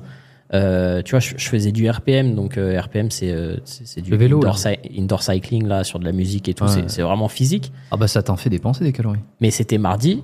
Et mardi, c'était pizza étudiant euh, chez Domios. Euh, Domios. N'importe quoi. Chez Dominos. Domios, c'est des oui, exactement. exactement. Mais c'est pas loin. Hein. Et du coup, j'allais me faire une pizza parce que je me disais, ouais, non, mais je me suis éclaté là. euh, J'ai, je, je peux, je peux manger une pizza tranquille. Ça, je vais tu quand même perdre du poids, les, tu vois. les calories que t'avais euh, que Ouais, mais, sans doute plus, tu vois, par rapport à ma dépense calorique. Parce que j'ai dû dépenser peut-être euh, 400 calories, euh, 500 calories sur ma, sur ma séance. Sur Peut-être. le, sur le vélo de- pendant Ouais, une heure là oh, Plus que ça, non? Non. oh, attends. Ah non, je t'assure. T'en dépenses des calories Ah, je t'assure, un, un effort, un, un effort intense, c'est 0,1 calories par gramme par kilo de poids de corps par minute. Mais Nevin, la science ne dit pas Oui. que euh, même quelques heures après, tu continues à brûler des calories? L'époque. Euh, Je sais pas, j'ai- j'ai- c'est c'est Ça, quelque chose qu'on entend beaucoup aussi. ça. Ouais, l'époque euh, euh, je- EPOC, euh, je, je me rappelle plus euh, pourquoi, c'est le sigle. C'est un truc qu'on débunk dans, dans, dans Bayesian pour montrer que c'est tellement marginal que tu peux pas le prendre en compte en fait. De quoi la, la dépense calorique post-entraînement? Ouais, c'est ça. C'est En- que- en fait, le- c'est que c'est- le délai, réel en euh, fait, c'est réel, ouais. mais euh, ça va. Enfin, c'est c'est c'est l'histoire de de quelques dizaines de calories en fait, donc euh, c'est pff, Ok, parce que ça, je pense que marginal. c'est même dans le crossfit ou dans le bah, tout ce qui est les activités HIT, ça a beaucoup été utilisé comme argumentation, c'est de dire Ouais, bah, vous faites un entraînement qui va durer euh, 15-20 minutes extrêmement intensivement, extrêmement intensif.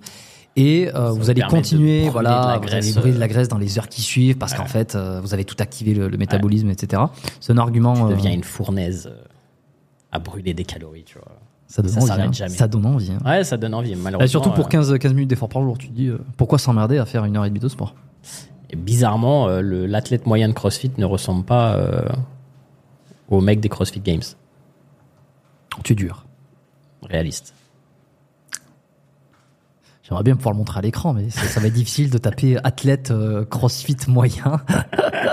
pour avoir Bah, va dans n'importe quelle box de CrossFit, hein, tu verras. Oui, bah, allez, comme en salle de sport. Hein. Ah bah écoute, mais je, vrai. je, je dis pas le contraire. Je dis pas le contraire. Ouais. Mais souvent, quand tu parles euh, au, j'ai rien contre le CrossFit. hein. Et, et donc ça, Je- c'est- c'est véritablement une connerie de se dire euh, un entraînement euh, très très intensif euh, ne va pas, ça va, ça a pas un impact euh, énorme sur le. Tu vas pas transformer en fournaise dans les dans l'heure qui suit, quoi. Ah non, ça, ça t'imagine. Si tu pouvais faire 15 minutes de cardio hit et euh, en fait, euh, ça équivaut à, À une heure. à, à une heure. euh, Enfin, tout le monde ferait ça en fait, d'une certaine manière. T'as Ça pas a sa écou- place le hit, hein, moi j'en fais. Hein. T'as t'as écouté l'épisode que j'avais fait avec. euh, alors je pense pas. Euh, je sais pas si t'apprendras beaucoup. Tu dois. Si si, t'apprendras des choses. Euh, avec Jack, Jack Steam. Tu vois qui c'est? Non.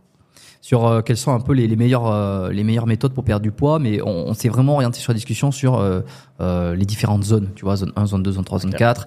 euh, sur la manière de faire du sport pour brûler des calories et, et comment comment faire en sorte que il y ait une bonne adhérence aussi. Tu vois, Euh, c'est vraiment intéressant. Euh, on parle de tout ça, un peu on tourne vois, autour. Tout ça, c'est- sans doute intéressant. Je sais pas, j'ai pas entendu le, le podcast, mais Qui, qui marche très fort d'ailleurs. Et juste euh, rapidement pour les auditeurs, euh, il marche très très fort cet épisode, vraiment à long terme. Et, euh, et j'ai beaucoup de retours et Jack aussi a, a des- a des retours. Et, euh, et, et voilà, c'est ça fait partie des épisodes où euh, des mois et des mois après, euh, il y a beaucoup bah, la de, perte de beaucoup poids, téléchargements. c'est, je pense que c'est ça attire vachement. Oui, et Euh, puis il est très intéressant.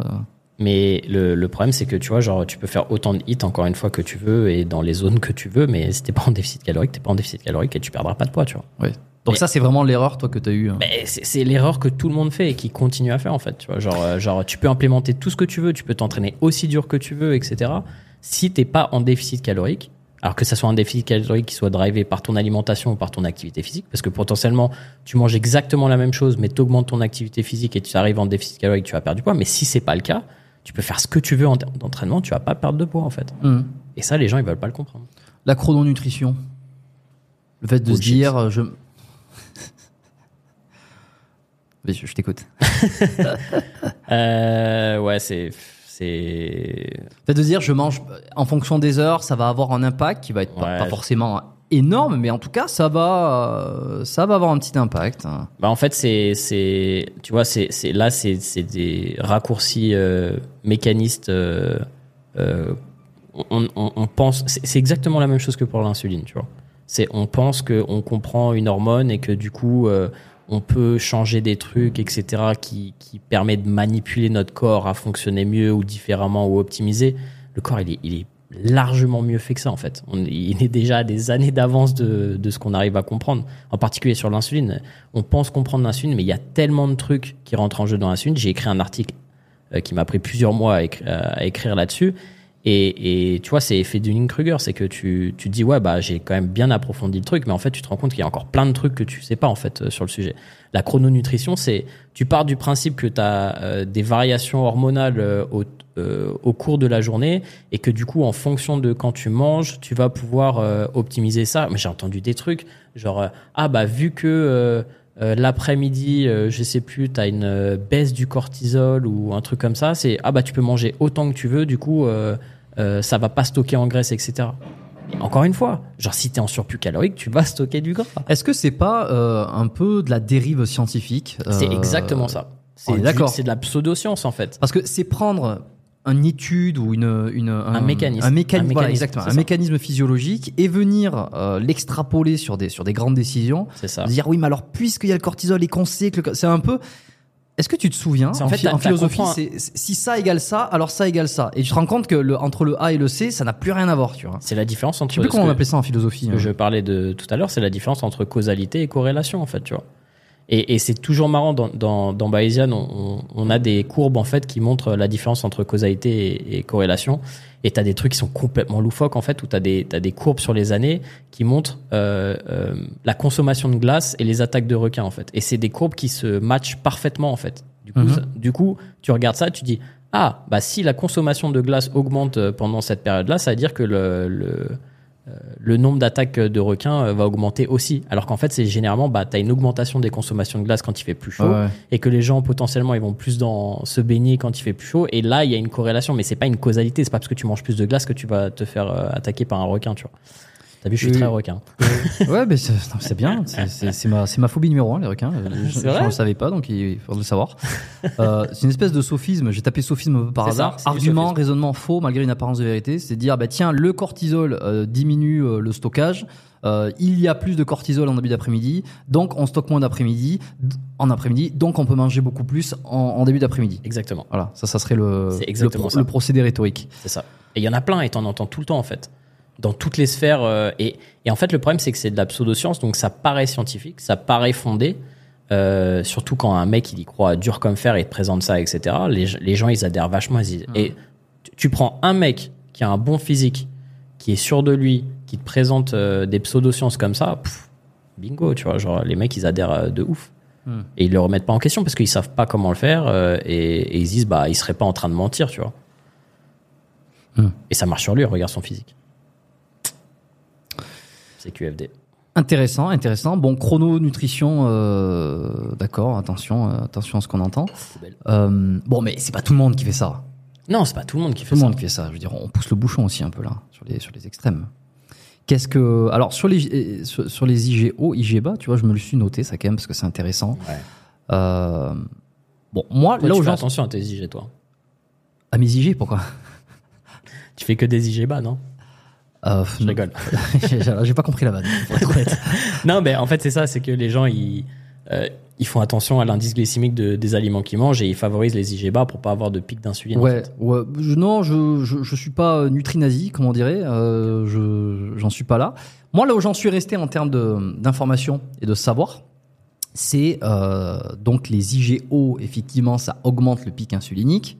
Et les IG bas, donc, donc a priori, ça serait mieux de manger des, in- donc des, des, des glucides à index glycémique euh, bas pour avoir, pour avoir beaucoup moins de pics d'insuline qui engendreraient de la fatigue, euh, qui engendreraient des pics, des choses comme ça. D'où, tu sais que ça engendre de la fatigue et, et pourquoi c'est négatif d'avoir des pics d'insuline? Alors, je n'en ai aucune idée. Moi, je suis resté là-dessus.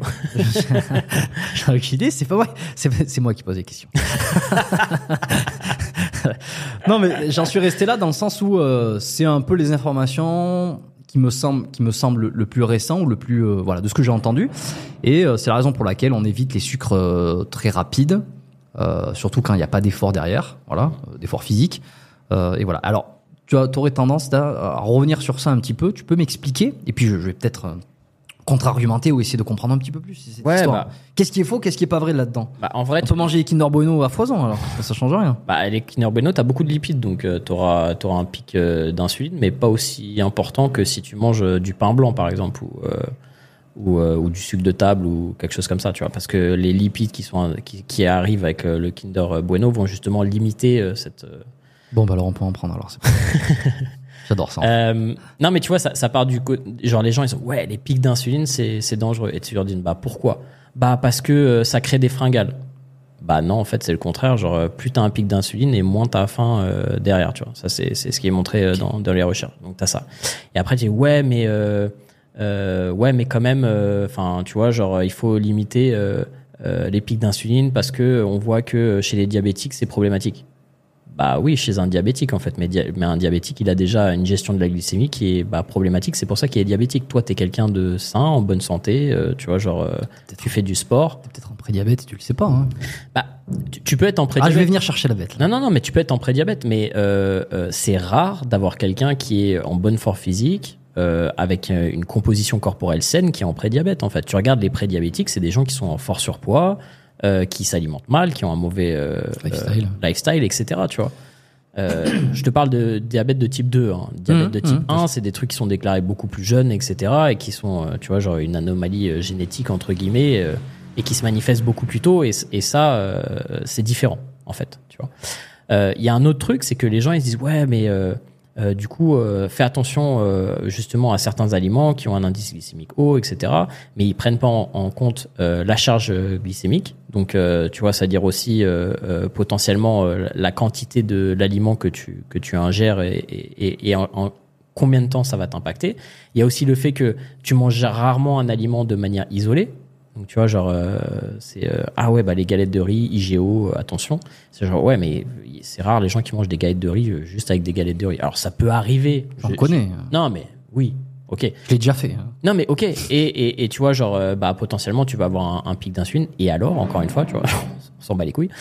eh ben, ok, ok, mais je- je- vas-y, j'ai un autre, Ouais, ouais. un autre truc. Après. Et, et, et le dernier truc aussi, c'est que bah, les protéines sont super insuli- insulinogènes, tu vois. Donc, ils vont provoquer des pics d'insuline euh, tout autant que les glucides. Et pourtant, t'entends jamais des gourous euh, de l'alimentation dire ouais, bah attention aux glucides, euh, aux protéines, tu vois, genre les mange pas de manière isolée, etc. Bah, si Mais est-ce que, est-ce que ça, ça provoque un pic insulinique aussi grand que un celui des shaker de whey, c'est aussi important que que que tu vois, genre que euh, 50 grammes Les études le montrent. de pain. Comment, on- comment les études montrent ça? Il faut faire des, des bilans sanguins toutes les heures à des gens qui mangent, différencier le repas. C'est super, enfin c'est super facile. Tu vois, genre les diabétiques, euh, en fait, ils se piquent euh, le doigt, ils regardent euh, leur euh, taux de glucose sanguin. En fait, c'est ça. Euh, c'est une variation de la glycémie, donc une augmentation euh, du sucre dans le sang. Mhm. Et l'augmentation euh, de la su- du sucre dans le sang, euh, ça va euh, enclencher un processus dans le pancréas qui va venir euh, relâcher de l'insuline pour réguler ça en fait. Parce que ce que tu veux, c'est que tu aies un, un taux de sucre dans le sang qui soit le plus euh, Plus constant. constant possible. en Le fait. moins varié. Ouais. ouais. Et, Mais et- justement, ça, ça va dans le sens de se dire. euh, mais c'est- bien d'avoir euh, un pic d'insuline si tu as beaucoup de glucides parce que ça veut dire que ton système il fonctionne bien en fait parce que ça te régule. Ok, alors tr- très bien. Je je vais en venir à, à ma réflexion. Tu vas me dire si elle est euh, si elle est rétrograde ou si elle est dépassée. Moi, de ce que j'avais appris, c'était donc le, le- effectivement c'est le pancréas qui sécrète de l'insuline lorsqu'il y a du. Ouais. majoritairement. Majoritairement. ouais. Il y a, et qui d'autre qui, qui- Il y a d'autres euh, il y a d'autres cellules au sein du corps même euh, au niveau de euh, du muscle etc où tu as, des petits qui relâchent un petit peu d'insuline aussi. Ok, mais quoi gl- globalement on est Ouais, d'accord. globalement c'est le, pancréas. Ouais, ouais, bien sûr. Donc il y a du sucre qui rentre dans le- l'organisme, qui passe dans le sang, ça fait augmenter le taux de sucre dans le sang. Le corps n'aime pas ça, surtout le cerveau. S'il y a beaucoup trop de sucre, c'est délétère. Voilà, typique diabétique, tu vois, à long terme, il a, il a une glycémie trop, trop élevée. Euh, ça détruit les neurones, ça détruit, euh, ça détruit les cellules. Donc euh, l'objectif du pancréas, c'est en relâchant l'insuline, en, sécrétant de l'insuline, ça va permettre de faire diminuer le sucre dans le sang, en faisant rentrer le sucre dans les cellules et donc en le faisant diminuer dans le, le, compartiment sanguin. Le pancréas, plus il va avoir. c'est- un peu. Moi, j'en étais resté là un peu dans les études ou dans la façon de, de procéder, de, voir la physiologie. C'est que plus tu vas lui envoyer euh, des aliments qui vont lui faire des pics euh, insuliniques, donc des pics insuliniques, plus le, pancréas va travailler, va travailler, va travailler, va travailler. Ce qui va au fur et à mesure euh, déjà le fatiguer et les tissus. C'est là ça devient un peu compliqué. En plus, je suis pas scientifique, donc pour l'exprimer, c'est pas facile. Les tissus environnants vont se désensibiliser à la présence d'insuline et qui vont être de moins en moins capables de se dire ah tiens l'insuline vient ouvrir ma porte pour faire rentrer le sucre euh, pour le faire diminuer dans le sang et donc en, fait ils deviennent résistants insulino-résistants et, et- et petit à petit ça conduit au diabète donc le fait d'envoyer beaucoup de sucre euh, et euh, d'un coup donc avec des, des, entraînerait des pics d'insuline qui favoriseraient à la longue, donc on est vraiment sur quelque chose de chronique, de mois, d'année en année, une désensibilisation des tissus à l'insuline. Et donc, s'ils sont désensibilisés, ils ouvrent moins la porte pour faire entrer, le sucre dans la cellule. Et donc, le niveau de sucre serait de plus en plus haut dans le sens, ce qui amènerait à un prédiabète et ensuite un diabète. Voilà le, le schéma physiologique sur lequel j'étais, moi, lorsque j'ai quitté les études, ou en tout cas les dernières choses que j'avais vues. Donc, pour faire une petite analogie, plus tu fais des curls biceps, qu'est-ce qui se passe? Tu développes ton biceps. Donc ton biceps devient plus résistant, plus endurant. T'as un meilleur biceps. Oui ou non? Ouais. Est-ce que, pourquoi, pourquoi est-ce qu'en entraînant ton, ton pancréas, ça serait différent en fait? Est-ce que euh, il y aurait pas une limitation? Je sais pas, c'est une, c'est une question. Ah, Est-ce que une le- limitation sur ton biceps aussi. Hein? Ah ouais, ouais, ouais. Mais est-ce que l'organe euh, n'aurait pas une, une- une- une- si tu veux, aurait pas une durée de vie qui fait que si tu le, si tu le stimules trop, en fait, tu vas le fatiguer plus vite que nécessaire? c'est- c'est c'est toujours une, une, euh, une question de dose, euh, effet, récupération potentiellement. Mais euh, Parce que tu peux pas. euh, Non, si je te laisse finir. Pardon. Euh, en gros, tu vois, genre le, le- cette idée que, que plus tu vas le faire, plus ça va être, euh, plus ça va le fatiguer, plus tu vas créer une résistance à l'insuline, etc. Ouais, c'est ça. Ouais. En fait, encore une fois, c'est il y, a- plein de trucs à prendre en compte en fait. C'est-à-dire que si tu as une alimentation euh, saine, si tu as un lifestyle sain, si tu es, quelqu'un en bonne santé, il n'y a aucune raison que ça soit problématique d'avoir des pics d'insuline. Maintenant, si tu consommes que des aliments hautement transformés, euh, qui, euh, qui provoquent ces pics d'insuline, mais qui amènent pas les nutriments et les micronutriments euh, qui sont intéressants pour justement euh, favoriser le fonctionnement de ton corps, au fur et à mesure et au fur et à mesure des années, comme tu le dis, tu vas avoir une dégénérescence globale de l'organisme, en fait, pas seulement du pancréas, de tout, en fait. Tu vois Et alors, comment se manifeste un diabète de type 2 alors? Bah, en fait, tu. si, si ça n'a rien à voir avec le Bah, IgO ou même le sucre Bah, de en fait, générale. en fait c'est ça. Un, un diabète de type 2 ou un prédiabète, c'est comme tu dis, c'est euh, une résidence, résistance à l'insuline. C'est-à-dire que, en fait, euh, tu viens euh, ingérer quelque chose qui va créer euh, euh, une augmentation de ta glycémie, ok? Euh, Et tu vas avoir des, tu vas avoir une sécrétion d'insuline qui est de plus en plus importante parce que malheureusement le corps réagit mal euh, à l'insuline parce que, comme tu dis, il est insulo-résistant. C'est une résistance. Et, et du coup, bah, c'est t'es dans les extrêmes et, et ça fonctionne pas, etc. Et après, tu commences bah, à avoir tous les problèmes euh, de, de prédiabète. Ça peut être, tu vois, genre pas se sentir bien, avoir des petites infections, euh, des trucs comme ça, tu vois, genre qui, qui, enfin, tous les signes entre guillemets euh, euh, d'un diabétique, d'un prédiabétique. Mhm. Mais, euh, mais encore une fois, c'est c'est un dysfonctionnement général et c'est généralement des gens qui sont pas dans une bonne santé générale, quoi. Tu vois, c'est pas, tu, tu vois rarement un, un mec qui est, qui est diabétique, tu vois, qui, qui, qui est en bonne santé.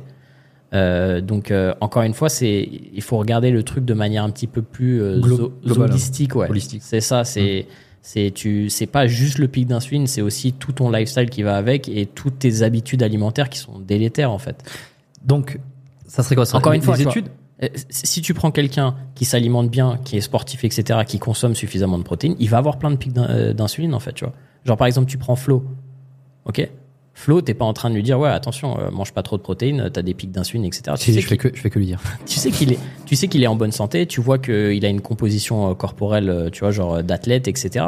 Et tu te fais pas de soucis par rapport à son diabète, par rapport à lui, tu vois. Mais ce qui est très difficile, ce qui est très difficile, c'est que Alors, juste pour finir, pas- en non, non, fait, ju- juste ouais, pour ouais. finir, euh, le truc, c'est que, encore une fois, ça, c'est une corrélation. C'est que souvent, les gens, ils se disent, euh, ah ouais, mais regarde, euh, tout ce qui est IGO, c'est des aliments qui sont transformés, pas très bons pour la santé, etc. Euh, alors, j'aime pas faire des catégoriques bons, pas bons, mais on, on s'entend sur le sens qu'il y a des trucs qui sont plus intéressants et moins intéressants. Les Coco Pops, c'est moins intéressant en termes de, de Choco Pop. les Choco Pops.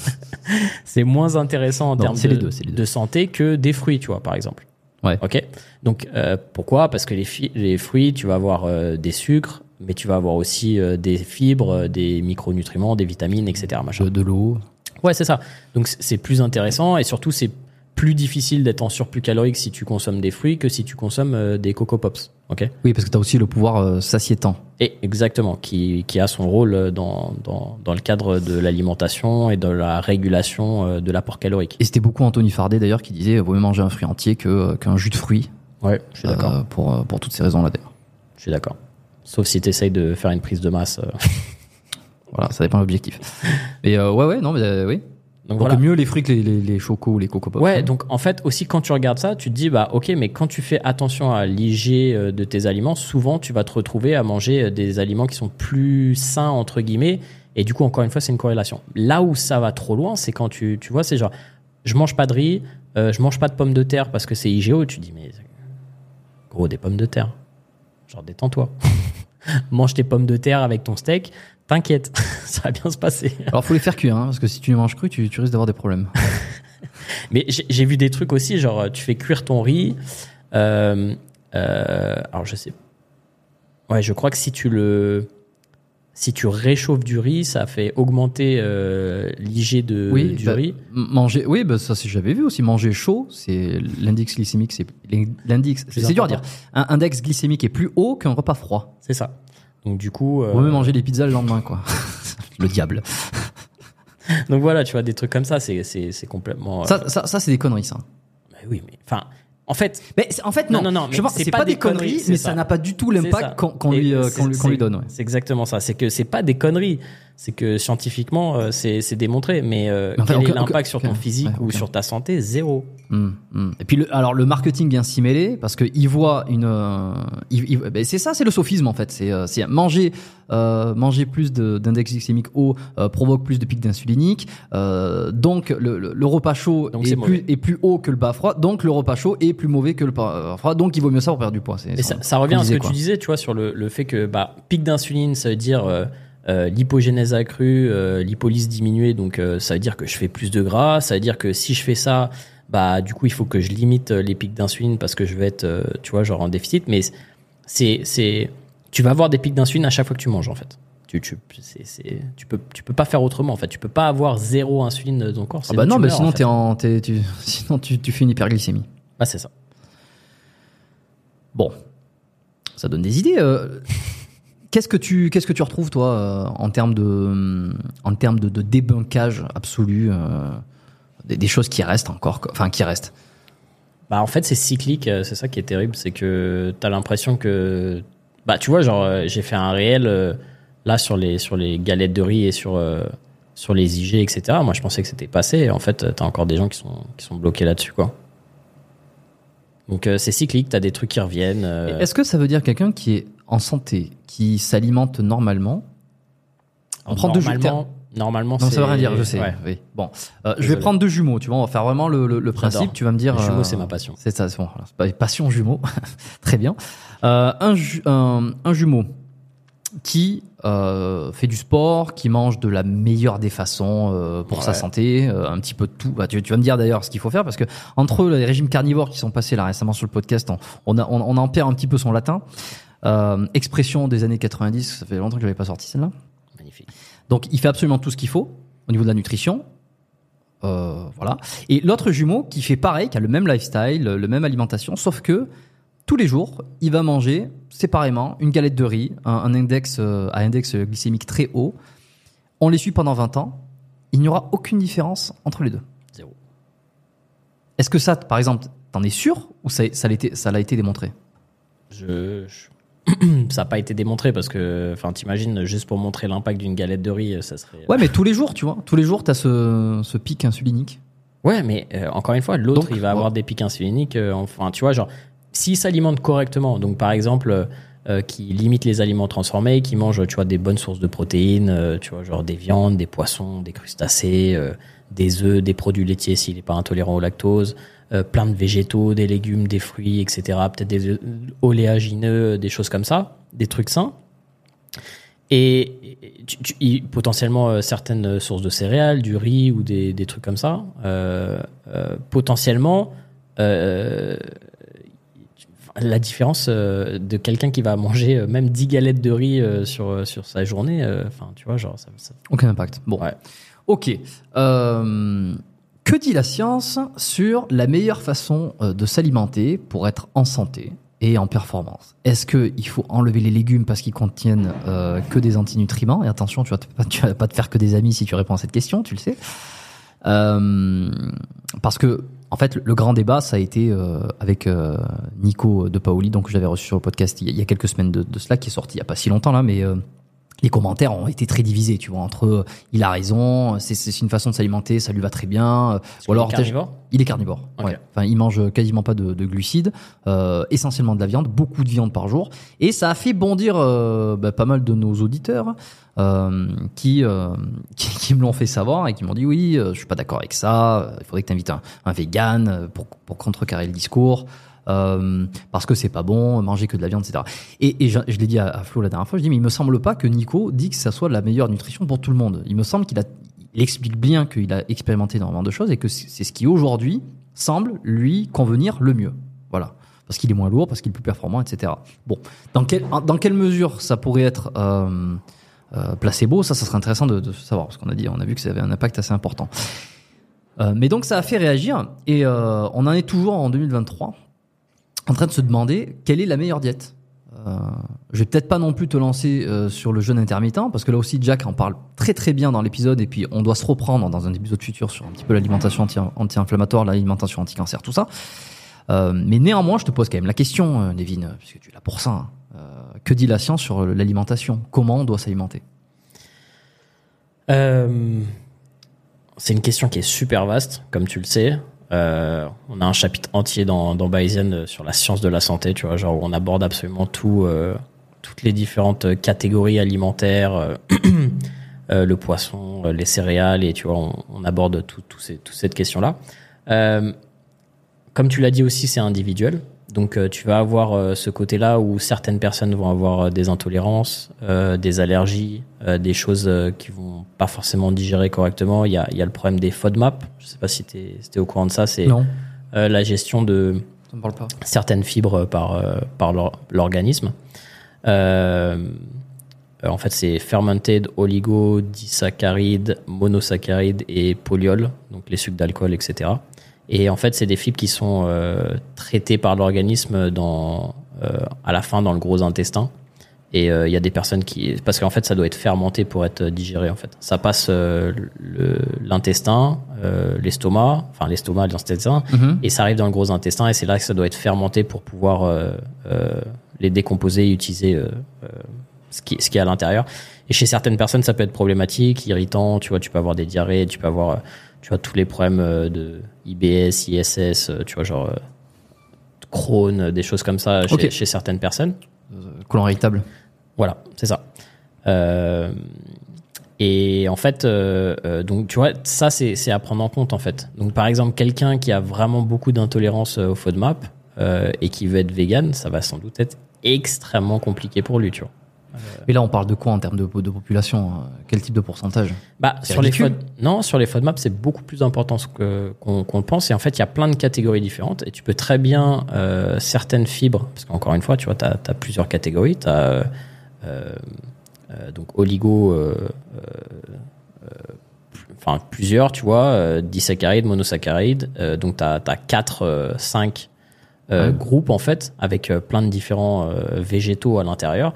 Et tu as certaines personnes qui vont très bien euh, tolérer certaines catégories ou même certains aliments hein, au sein de ces catégories. Ça, tu peux que le savoir euh, par, en faisant des tests. Mais tu as des gens qui ont des problèmes, euh, euh, tu vois, euh, de de digestion pendant des années sans vraiment comprendre, en faisant euh, de l'élimination, etc. oui, les fameuses intolérances euh, que tu as et que tu te rends pas compte une fois que tu l'enlèves, tu te rends compte, oh, je me sens tellement mieux, quoi. Exactement. Et en fait, euh, il y a des gens qui sont plus intolérants que d'autres, et, et ça, c'est des trucs que tu dois tester. Et donc, euh, en termes de sciences de la santé, c'est c'est pas forcément qu'un aliment il est pas sain, mais c'est que tu le tolères pas en fait. Tu vois, donc c'est encore une fois, c'est c'est différent. Donc ça, c'est à prendre en compte.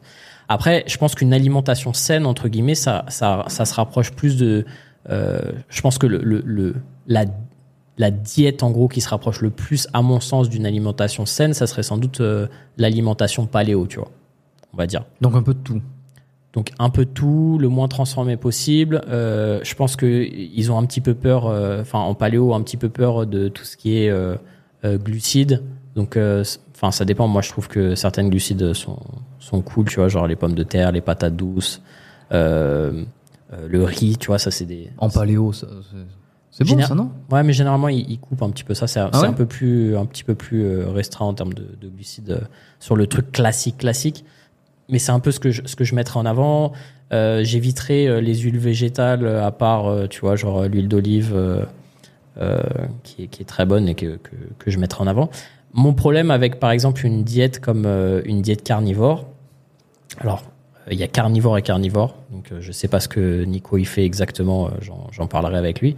Mais euh, moi, de mon expérience personnelle, anecdotique, euh, Sortie des études non, non, justement, non, Personnel.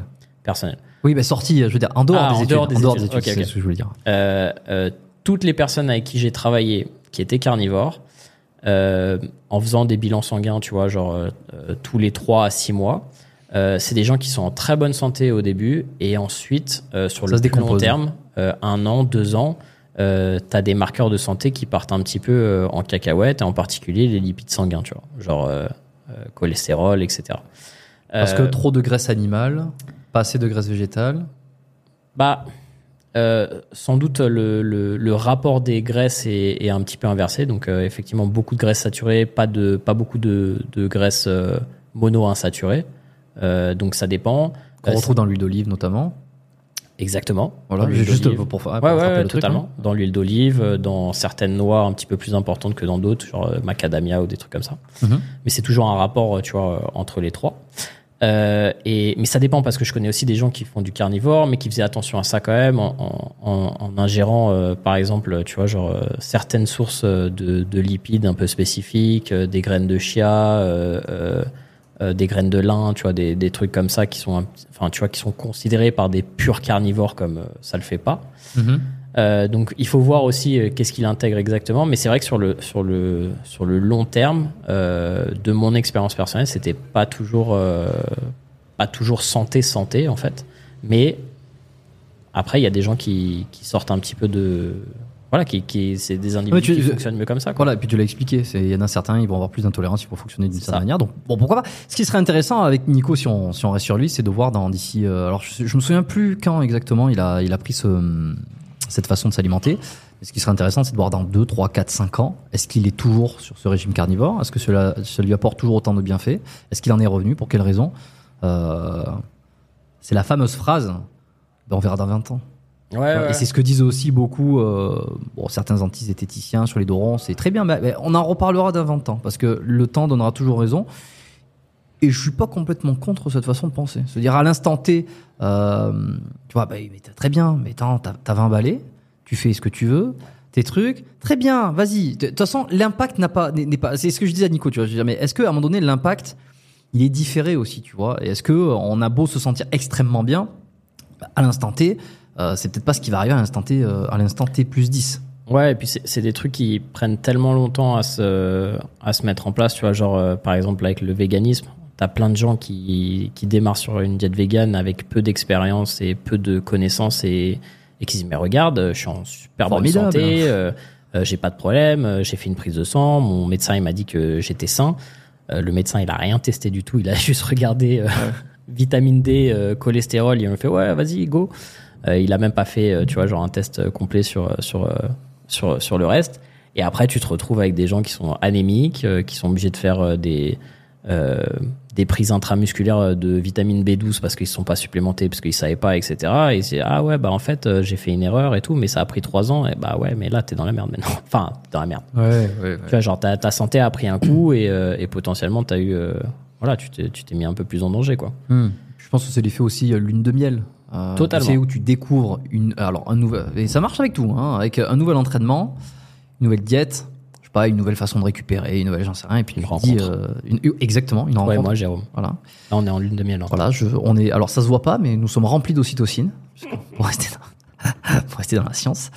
Euh, mais non, ça, ça marche très bien. Et tu vois, pour faire ben, le rapport sur les, sur les relations, euh, c'est il y a toujours la lune de miel quand tu es avec une nouvelle copine et que ça se passe bien, c'est tout est formidable. Et c'est à voir après quelques mois lorsque quand elle commence à te casser les lorsque non mais lorsque la, la chimie euh, laisse place à un petit peu plus de raisonnement et voir un peu comment tu t'en sors. Euh, c'est pour ça que euh, Bec BD disait que l'amour dure trois ans. Bon, passons. Euh, c'est pas forcément le- l'exemple du non, mais c'est pas lui que je vais voir pour des conseils de couple Non, Bec BD. Alors je sais pas si t'as lu ton- son dernier bouquin. Euh, faisons. euh, je me suis arrêté à 99 francs donc euh, il était, longtemps il était très bon. Alors euh, Frédéric Bec BD fait partie des auteurs français que j'apprécie le plus. Ceux qui sont euh, inscrits à la newsletter du podcast le savent parce que euh, je, je donne mes recommandations, je dis un petit peu ce que je lis de temps en temps. Et euh, d'ailleurs, si vous n'êtes pas inscrit, bah, c'est l'occasion pour moi de, de vous le proposer. C'est euh, biomécaniquepodcast.com slash lettres. Donc à tous les auditeurs qui écoutent. Euh, le lien, c'est le dernier qui se trouve dans la description. C'est facile, vous vous inscrivez. Une fois par mois, j'envoie euh, sur la newsletter. Tu pourras t'inscrire comme ça, tu verras mes, trucs. Un peu les, les coulisses du podcast.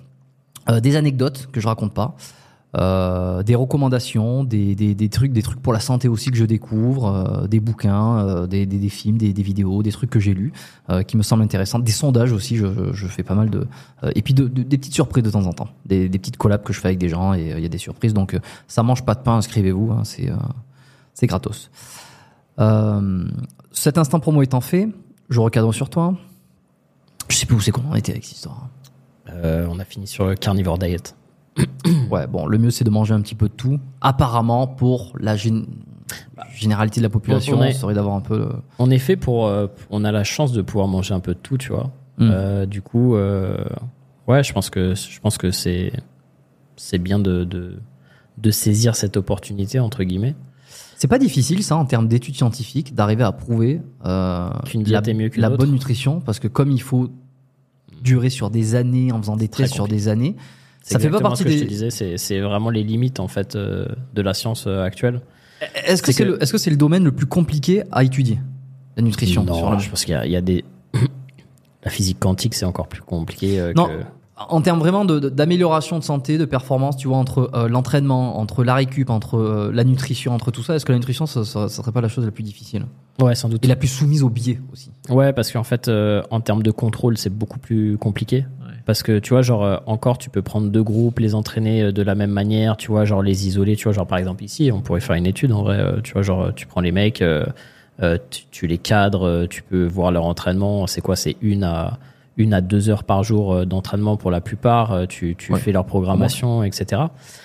Euh, alors que la nutrition, en fait, faut les suivre euh, 24 heures sur 24, d'une certaine manière. Tu vois, c'est genre euh, être sûr de ce qu'ils mangent, de ce qu'ils déclarent. Tu peux, enfin, tu vois, tu peux, tu pourrais les faire manger euh, euh, toujours dans un cadre contrôlé, mais c'est compliqué.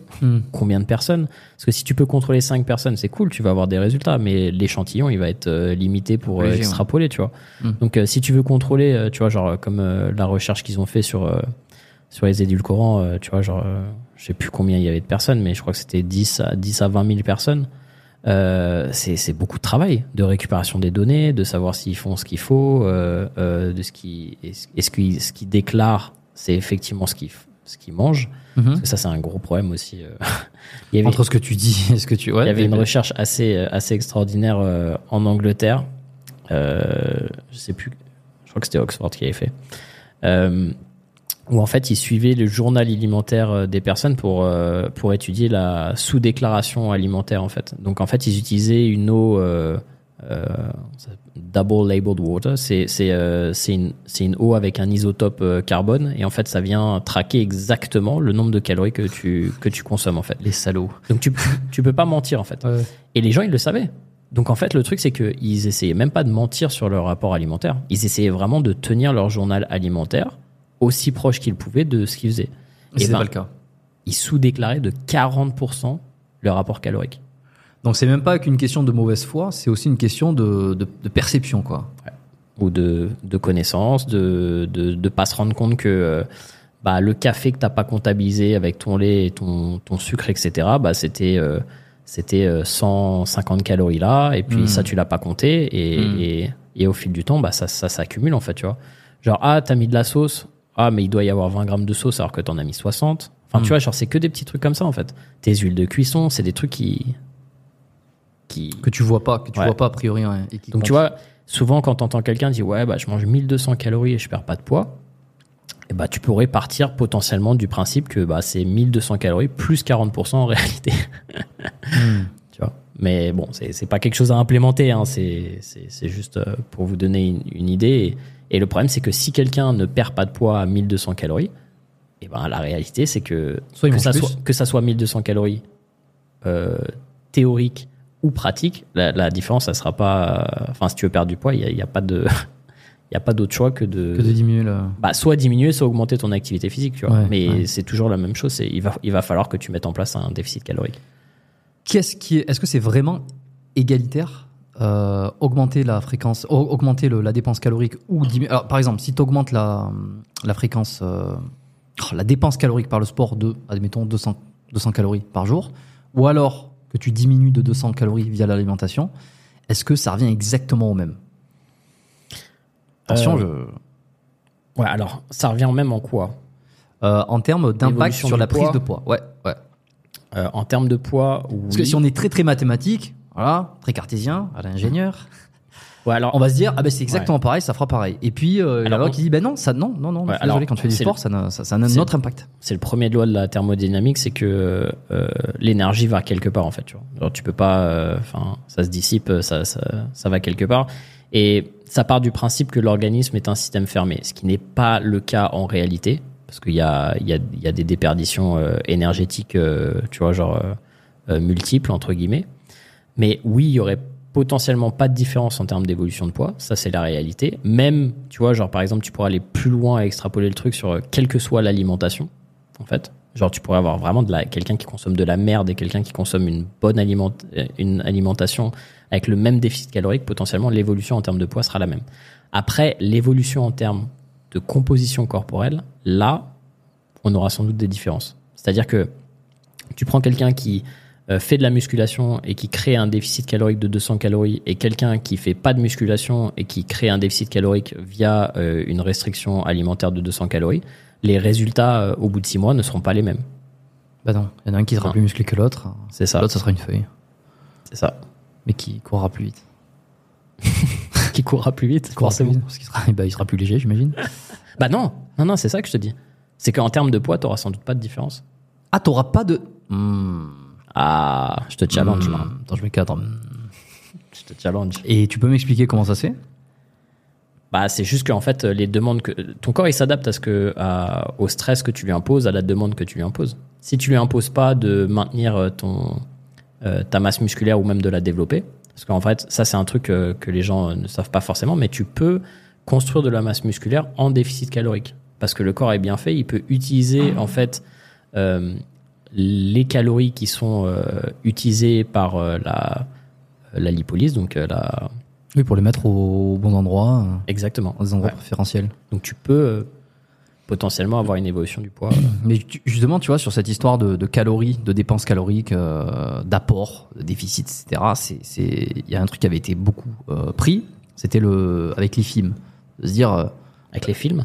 Avec le- l'IFIFIM ou l'IFIM, IFIFI en macro. Ah ok. IFIM, c'est ça? FIM, FIM? Ouais. je me comprends. Fait sur macro. Ouais. ouais, pardon. Euh, de se dire, euh, ben, c'est pas qu'une question de calories. C'est pas qu'une question de calories, parce que 2000 calories de Kinder Bueno, ça n'a pas le même impact physique que 2000 calories de Barbac, par exemple.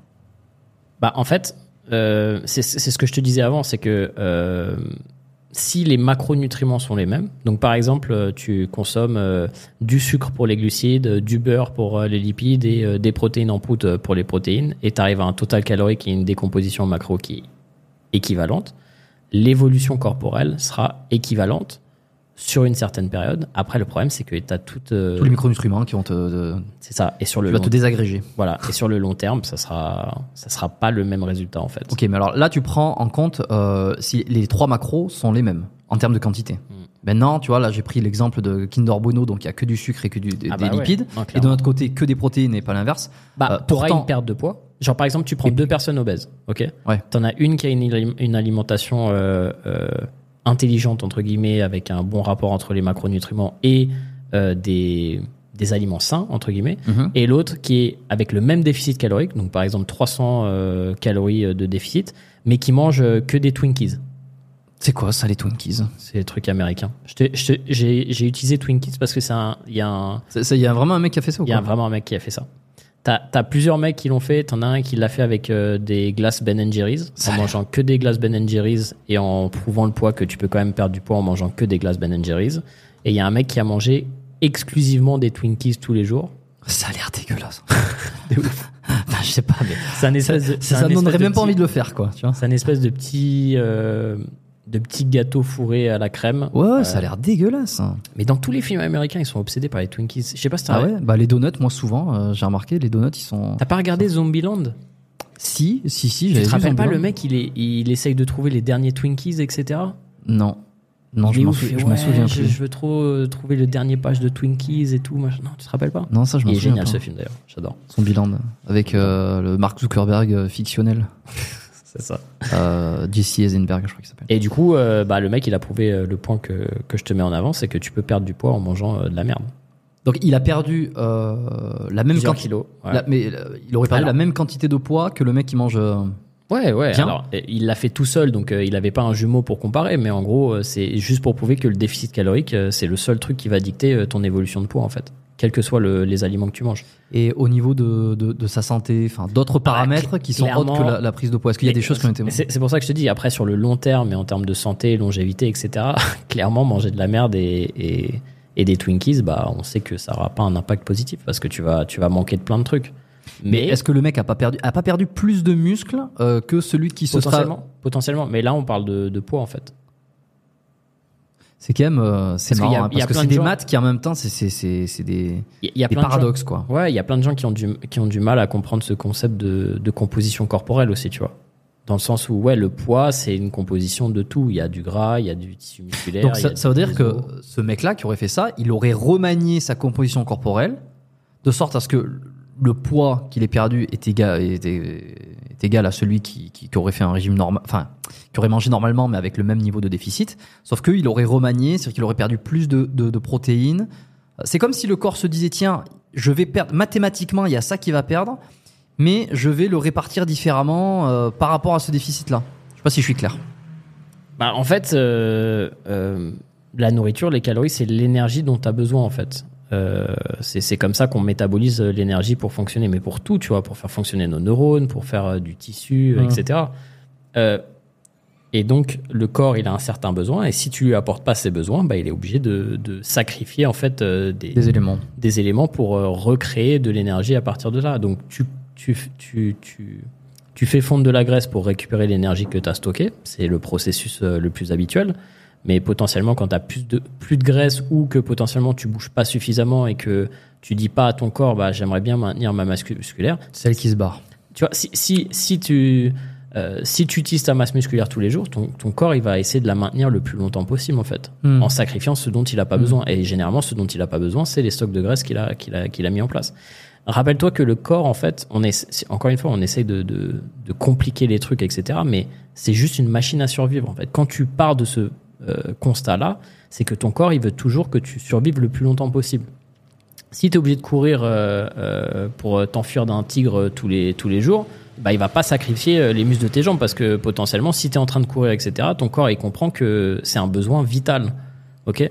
Il va pas dire, ah ouais, bah non, là, je, con- je conserve ma masse euh, graisseuse, mais euh, par contre, tes muscles, je les enlève parce que, balèque, bah non, tu, tu vas mourir. Donc, euh, Et d'ailleurs, on se rend pas compte à quel point le corps est résistant. Parce que quand on voit euh, certains qui se, qui se trimballent une obésité euh, pendant 30-35 ans en fumant des clopes, en, en bouffant n'importe quoi, c'est, moi je suis souvent Résilience. surpris. Certains, sur certains, enfin, certains physiques, sans dédain aucun, ou presque, de voir et de me dire, mais c'est quand même incroyable que cette personne-là, en face de moi, à et 150 kilos, sans fil des clopes, et est toujours vivant. Et là, tu te dis, l'organisme est quand même résistant. hein.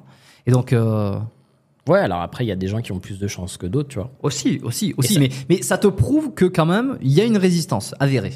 Et, et, et quand tu vois ça, ça te dégoûte un peu, tu vois. Surtout quand tu vois, euh, je sais pas, tu vois, si t'as perdu euh, un proche ou un truc comme ça, tu dis, bah putain, c'est pas juste, euh, lui, il prend, il prend même pas soin de, ce- de son corps, etc. Mais moi, ce qui me, ce qui me, m'impressionne encore plus en termes de, de résistance, c'est, tu vois, quelqu'un qui, qui est en obésité, euh, tu vois, qui est, qui a 150 kilos, qui devrait être potentiellement à 70 kilos.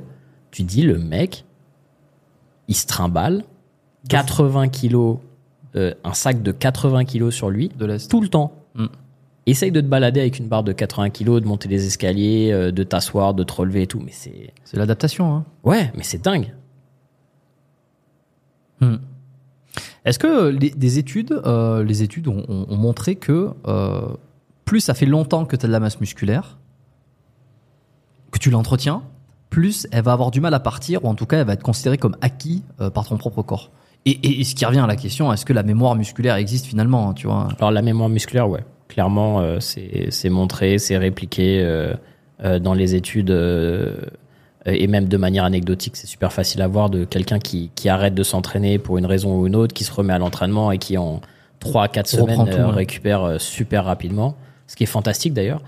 Euh, c'est plus dur de créer du nouveau tissu, des nouvelles cellules euh, musculaires, tu vois, que de récupérer en fait. euh, euh, c'est pour ça que les gens euh, ils devraient pas avoir peur du désentraînement trop, etc. Parce que tu récupères très vite. Euh, et, et pour répondre à, à ta question de, de est-ce que c'est acquis, etc. Bah encore une fois, c'est si tu l'utilises pas et que ça a un coût calorique élevé, bah potentiellement. Ça va euh, disparaître. Même si ça fait 20 ans, par exemple, ça fait 20 ans que tu fais du bodybuilding, un, un pro, que ça fait 20 ans qu'il ferait du body, euh, on, on prend pas en compte tes produits dopants, parce que ça, c'est encore autre chose. Ouais, mais là, si tu parles d'un pro, c'est super important. Bon, alors on parle pas d'un pro, on parle de mec qui un fait- athlète on parle- naturel, athlète naturel, bodybuilding, ça euh, fait 20 depuis 25 ans. euh, Exactement. Ça fait 20 25 ans qu'il s'entraîne tous les jours pour sa santé, pour prendre un peu, un peu de muscle et tout. Il est, voilà, le culturisme est naturel. S'il décide de s'arrêter, Alors c'est là où c'est intéressant, c'est-à-dire conserver ta masse musculaire que Ouais. tu as acquise est beaucoup plus facile que de continuer à progresser. Et on a des études qui montrent que euh, seulement un neuvième de ton volume d'entraînement est nécessaire pour euh, conserver 99% de ta masse musculaire sur 30 semaines. C'est-à-dire que tu bosses comme un, ach- un acharné pendant 20 ans, et à partir de, euh, en gros, à partir de 20 ans, tu peux en faire beaucoup moins et encore avoir les mêmes résultats que Ouais. ce que tu as acquis. Ouais. Et à partir de combien de temps ça va partir si tu arrêtes comparativement à quelqu'un qui aurait uniquement fait du culturisme pendant un an? Ça va mettre beaucoup plus de temps à, à disparaître parce que le corps va se dire attends, ça fait 20 ans qu'il est là, Non, donc ça- c'est inté- ça fait Ouais. partie intégrante de moi. C'est là où c'est un petit peu bâtard en fait euh, en termes de, de conservation. Mais si tu stimules pas, si t'as t'as pas, euh, tu vois, ce, cette demande en fait de stimulus au corps de conserver euh, les acquis. euh, et encore une fois, le muscle c'est- très consommateur d'énergie en fait. Donc euh, le corps il va, euh, surtout quand t'es musclé etc, il va s'en débarrasser. Et en vrai, à partir de euh, à partir de 10 à, à 15 jours, tu, tu vas commencer à, à perdre de la masse musculaire si tu Même après 20 ans d'entraînement Ouais, si tu acharné. Ouais, si tu le si tu, si tu fais rien potentiellement, tu te mets dans un lit, ouais, à partir de là, tu vas commencer à perdre. ouais. Quel sport ingrat. Mais encore une fois, regarde. Oui, c'est nature. Ouais, mais tu as besoin de, de- de très peu d'efforts pour le conserver. Et même si tu le perds, tu vas avoir besoin de faire Oui, très peu oui, d'efforts pour le récupérer. Donc c'est pas si ingrat en fait, c'est juste qu'il est ton corps il essaye d'optimiser au maximum en fait, tu vois. Genre tu l'utilises pas, il se dit ouais mais attends là ça me coûte énormément en énergie. Euh, moi si je veux perdurer dans le temps et, et vivre aussi longtemps que possible, bah j'en ai pas besoin en fait. Donc il- Et en même temps, ton corps, c'est marrant parce que il est très euh, pragmatique, tu vois. Tu t'en sers pas, je le perds, je suis désolé, mon gars, c'est comme ça. Je veux dire, t'en as pas besoin, c'est consommateur d'énergie. Et en même temps, il est pas trop salaud non plus. Il reconnaît les efforts que t'as fait pendant 20 ans C'est et, il, et il se dit, bon, Mais parce que c'est tu peux le conserver plus facilement. C'est-à-dire que c'est voilà, c'est. Mais parce que c'est une question de survie encore, tu vois. C'est que si t'en as eu besoin pendant 25 ans, c'est sans doute important. Et quand t'en auras besoin, il faut que tu puisses revenir à ce statut aussi vite que possible potentiellement. Alors ça c'est hyper intéressant parce que ça me fait penser à quelque chose. Euh, Est-ce que ça voudrait pas dire qu'il faut faire attention aux conseils que donnent les gens qui ont plus de 20-25 ans d'entraînement?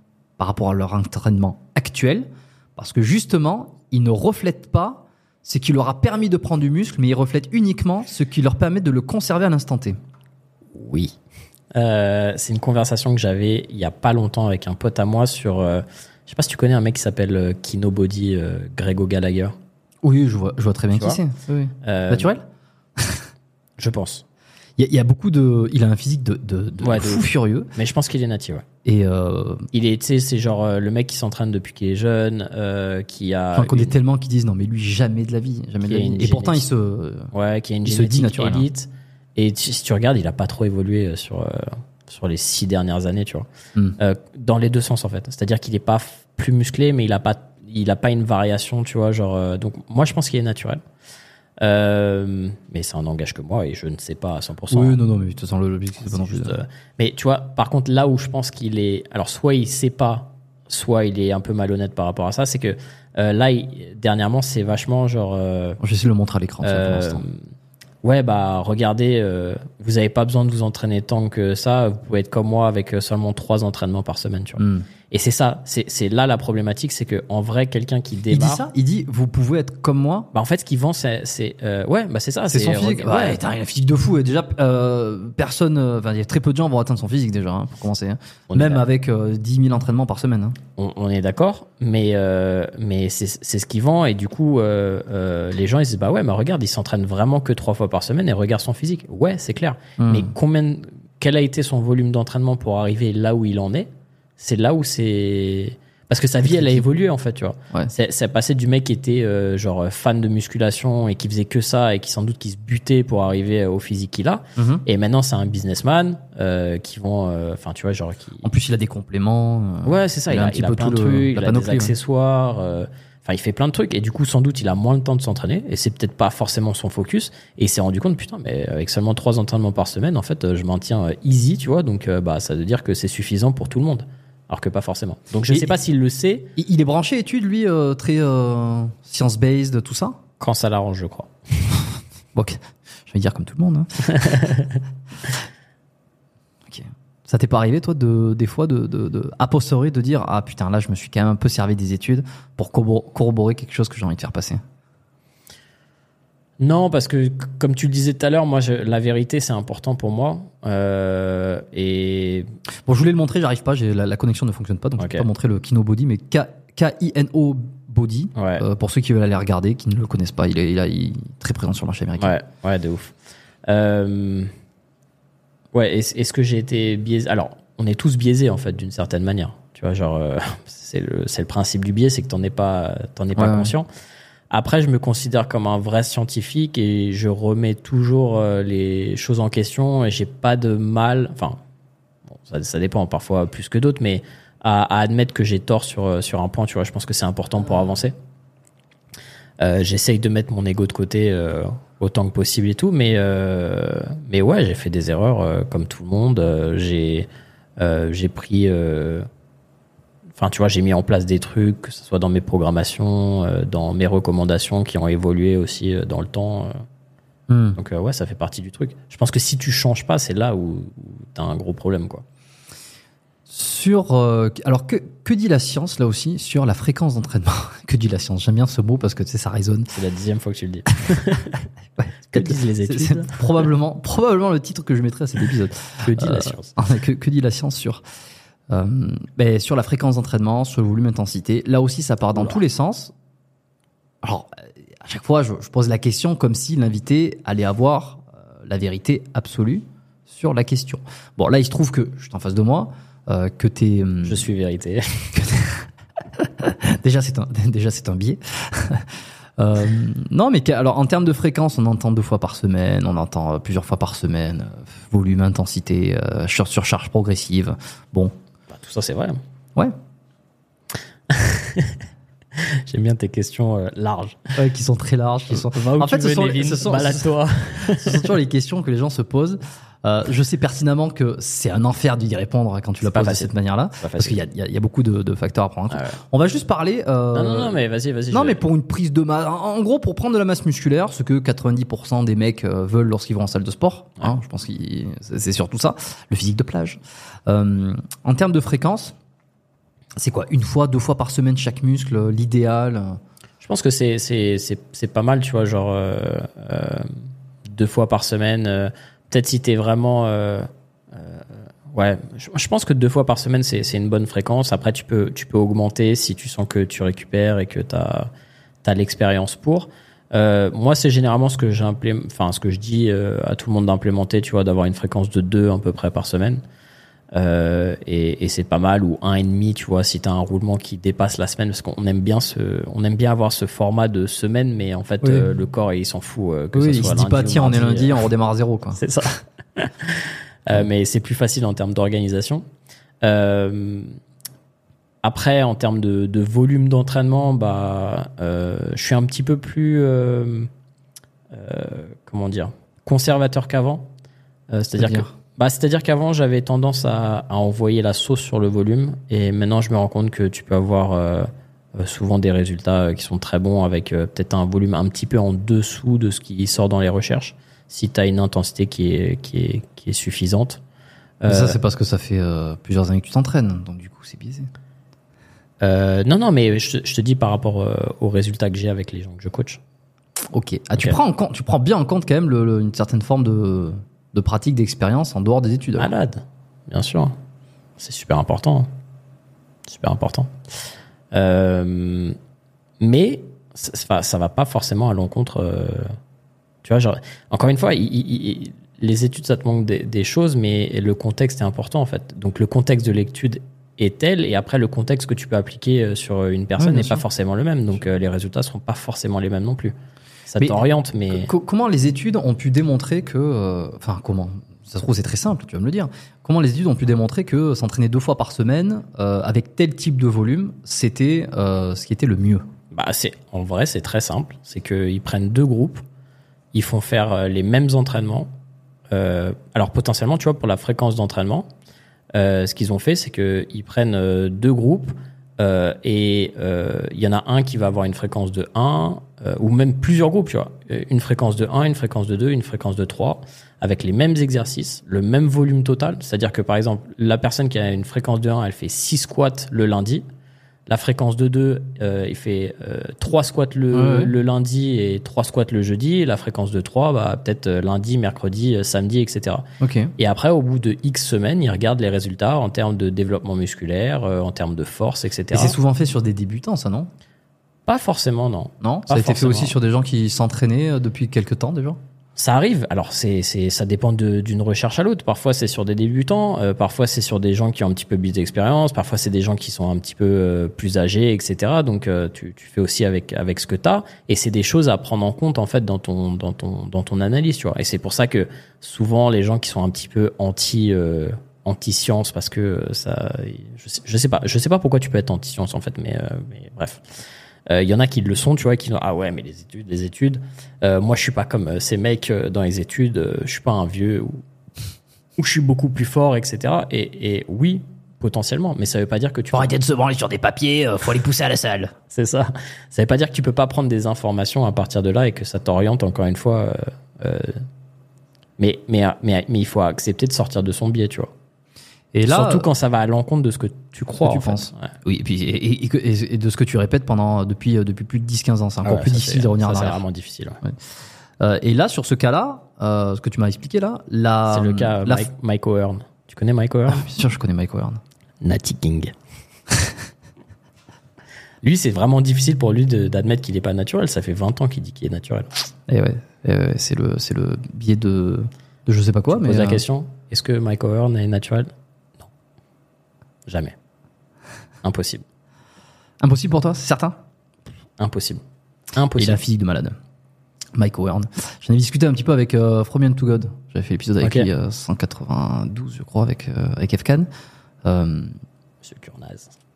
il m'avait dit, il m'avait dit, euh, je sais plus si c'était lui ou un autre, non, mais il m'avait dit qu'il avait gardé un très bon souvenir, euh, que ça s'était très bien passé avec lui, il était très sympa, euh, je crois. Bon, euh, c'est un ricain en fait, donc euh, il va être super sympa. euh, oui, mais certains un peu plus, tu vois, une fois que la caméra s'arrête, ils sont un peu plus, ils, ils en ont un peu plus rien à foutre. Ouais. Mais je sais plus, alors, autant, autant pour moi, mais il faut aller écouter l'épisode. Je me souviens plus si c'était de lui qui parlait, Mike Warren, ou si c'était d'un autre avec qui il avait fait un feat aux États-Unis. Je sais qu'il s'était très bien entendu avec le Lazar Angelov. Ok. Euh, très sympa. Mais euh, enfin bon. Sur ton étude là, sur l'histoire de la fréquence, donc euh, quand on fait 3, trois squats le lundi et 3 squats le mercredi, t'as plus de chances de. Enfin, t'as plus de chances. euh, tu prends plus de masse musculaire que si tu fais 6 squats uniquement le lundi. C'est ça que ça a démontré? Ouais, en fait, et, et, et ça s'explique un petit peu sur le sens que bah, si tu enchaînes 6 séries de squats, alors c'est un exemple, hein, les études elles, elles ont été faites euh, un petit peu différemment euh, de ça et avec d'autres exercices, etc. Mais euh, potentiellement, en fait, euh, tu vas pas avoir autant de capacité sur, euh, sur tes trois dernières séries, en fait. ok Parce que tu es déjà fatigué de tes trois premières séries. Donc potentiellement, le volume intra euh, série va être euh, plus faible que si tu le splits en deux, en fait, parce que tu auras plus d'énergie à chaque fois que tu vas faire ton squat. Et c'est pour ça que splitter ton volume avec une fréquence différente va potentiellement te permettre d'avoir plus de volume en fait euh, à chaque fois. Et, et plus de volume va potentiellement euh, créer euh, plus, euh, plus de croissance musculaire. Ok.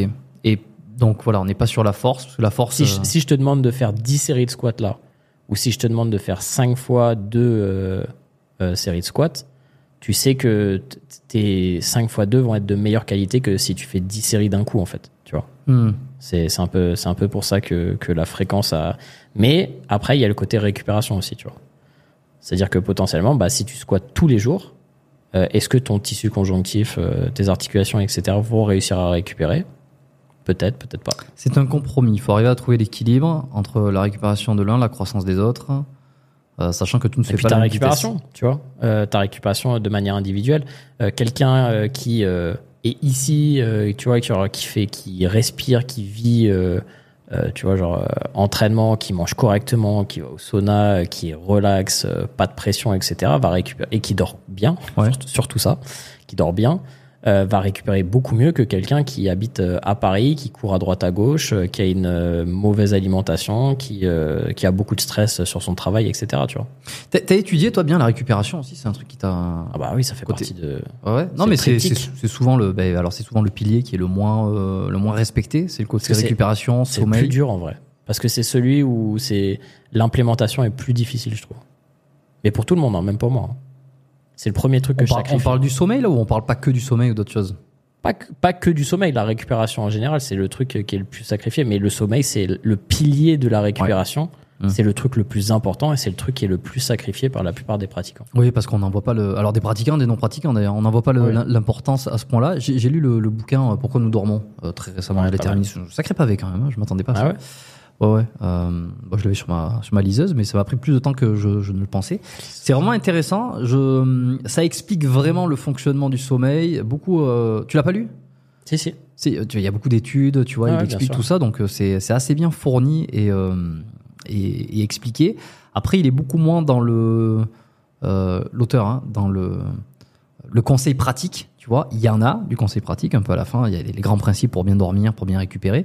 Mais c'est vraiment intéressant de voir que bah, une anecdote, hein, euh, que quand t'as pas dormi, euh, c'est après 16 heures d'affilée euh, en, en éveil, euh, ton esprit, c'est enfin ton, ton, ton cerveau, t'es un peu dans l'équivalent de la limite d'alcoolémie. Ouais. et ça, Non, personne mais le sait. Tu vois. mais- Et, et donc, euh, ça fait plus de morts presque que d'alcool au volant euh, parce que bah, ça diminue tes réflexes, ça diminue ta, vigilance, etc. Quoi. Mais c'est dingue ta capacité cognitive euh, quand, quand quelqu'un dort pas assez. Fou. Et ça va assez vite, c'est- terrible en fait. Et les gens ils s'en rendent pas compte, ils ont l'impression non mais ça va, je me sens bien, etc. Mais en fait t'es à, t'as 60% de tes capacités et tu le sais même pas en fait parce que c'est une fatigue chronique. Et Ouais. le problème du sommeil c'est que c'est un peu comme les calories d'une certaine manière, c'est que quand tu crées un déficit au fur et à mesure, c'est pas parce que tu as une bonne nuit de sommeil sur ta semaine que tu peux récupérer euh, ta semaine euh, de 5 heures de nuit en fait, tu vois. Et oui, c'est le sommeil, tu ne le rattrapes. euh, le sommeil manquant, tu ne le rattraperais pas. C'est ça. Et ça fait partie des. Euh, je fais mon plug pour notre newsletter aussi, euh, Jérôme. Euh, on a aussi euh, Je, je biperai. un, un mini un mini cours par email pour Bayesian. On a euh, Ok. genre euh, 20. Sur le sommeil? Bah en fait, il y a, un des mails euh, qui reprend justement euh, l'importance du sommeil et en particulier l'importance du sommeil pour euh, la perte de graisse en fait.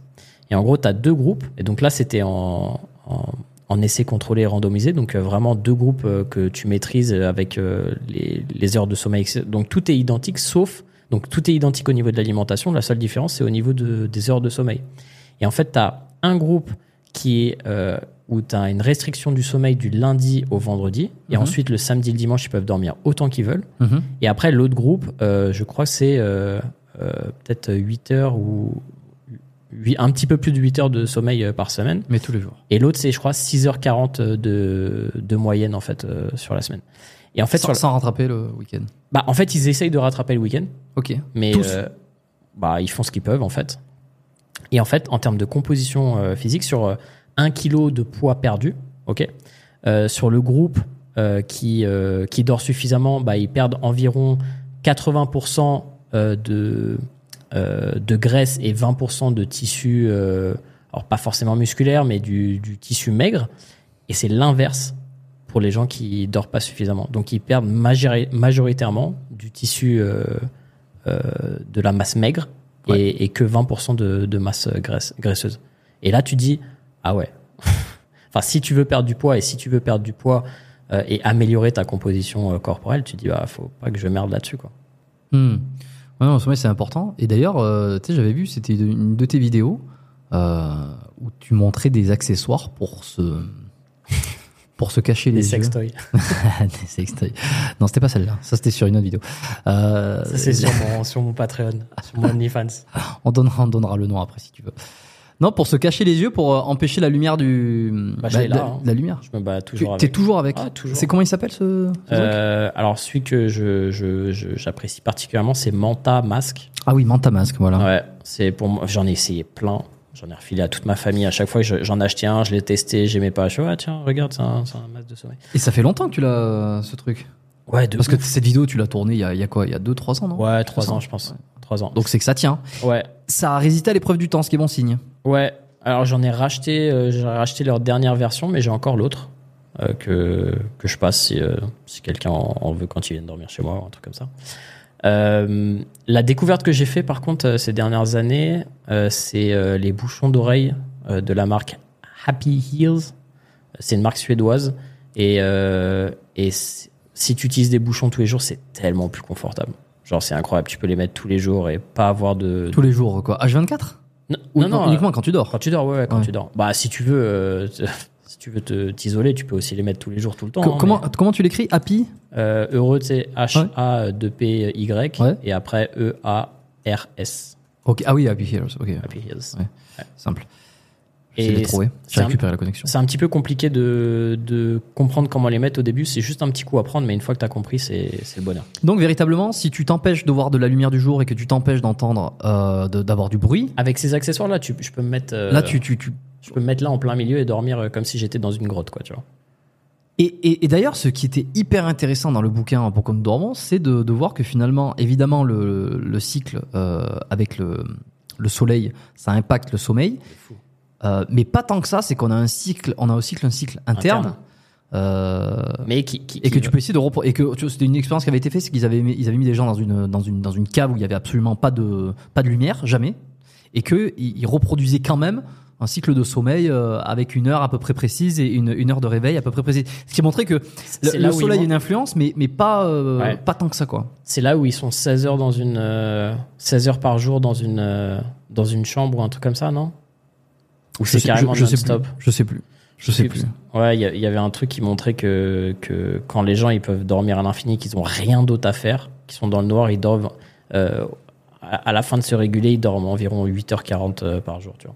Donc quand les gens ils disent ouais, bah moi j'ai besoin que de 5 heures, 6 heures de sommeil. ouais ouais et puis euh, à peu près aux mêmes heures quoi Ouais, c'est ça ouais. c'est ça c'est que Mais en fait, ton rythme circadien il va être basé sur ton exposition à la lumière, comme tu l'as, comme tu l'as dit, euh, sur tes prises alimentaires aussi.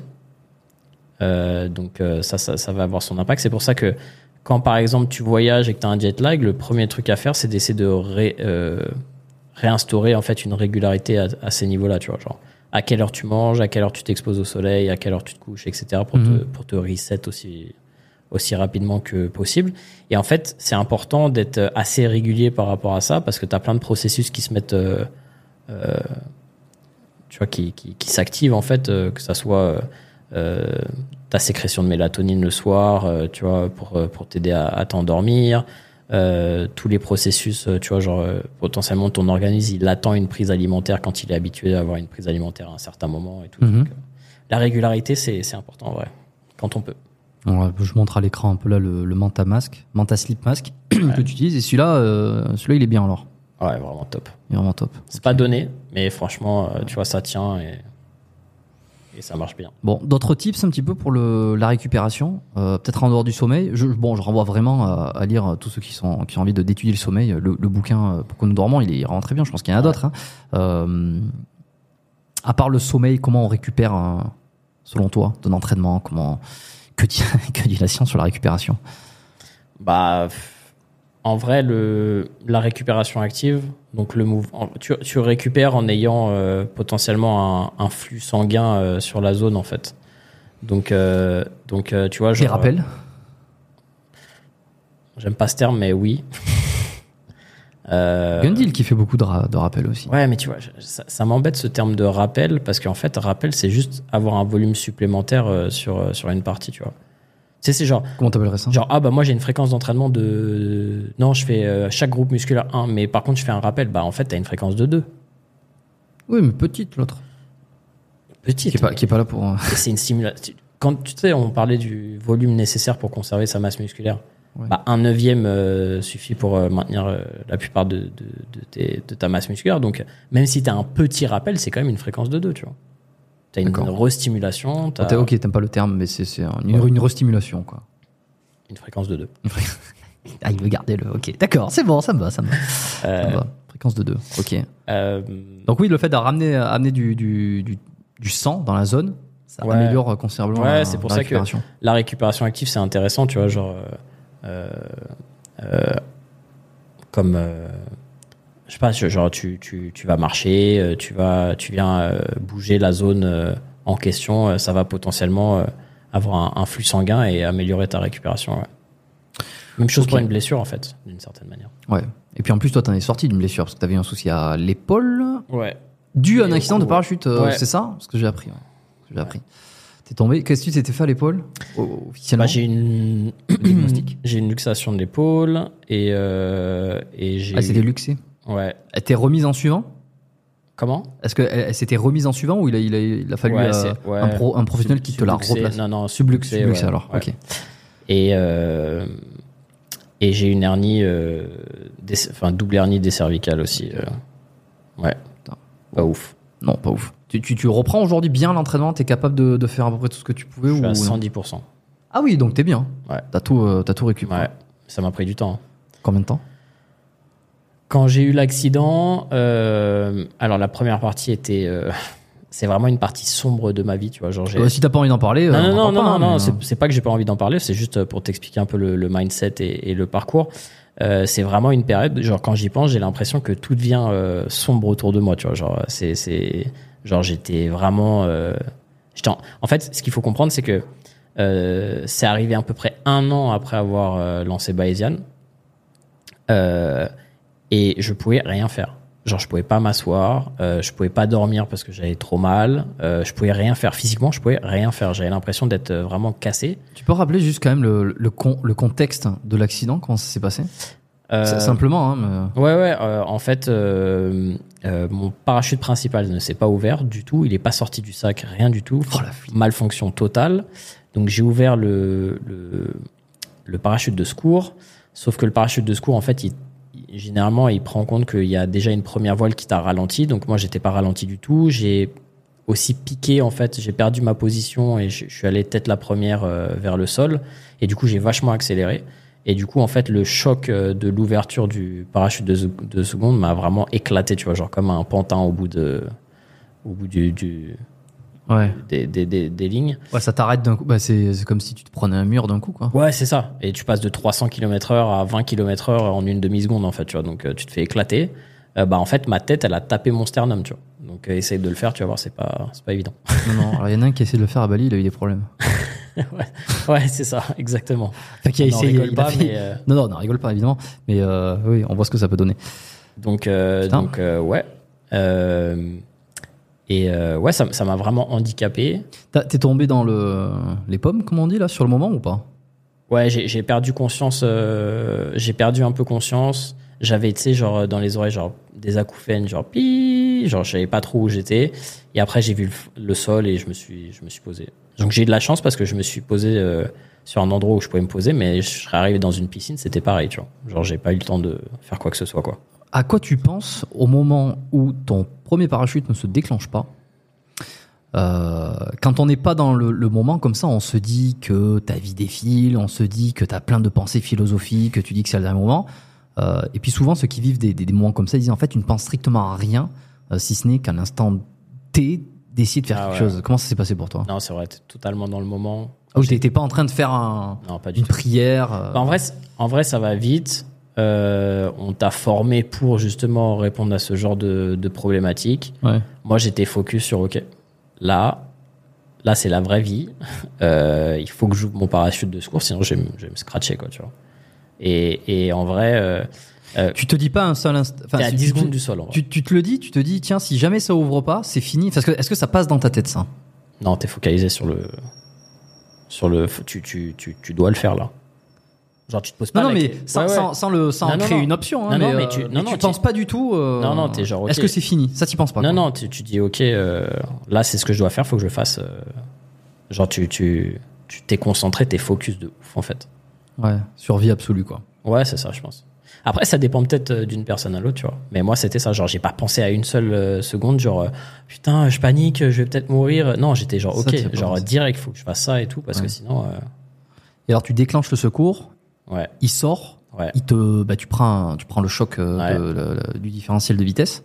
choc de ma vie. Et en- ouais, vraiment, c'est euh, ok. Et ensuite, tu te poses, et puis tu te fais une, une subluxation en te, en te posant, c'est ça? Ah non, non, sur l'ouverture, en fait. Ah, c'est sous l'ouverture. Ok, je pensais que t'étais tombé dans le trait et que c'était euh, à l'arrivée Ah non, non, que, tu t'étais niqué. En fait, le choc est tellement violent, euh, ma tête, elle a tapé, j'ai senti euh, mon épaule, en fait, elle, est sortie.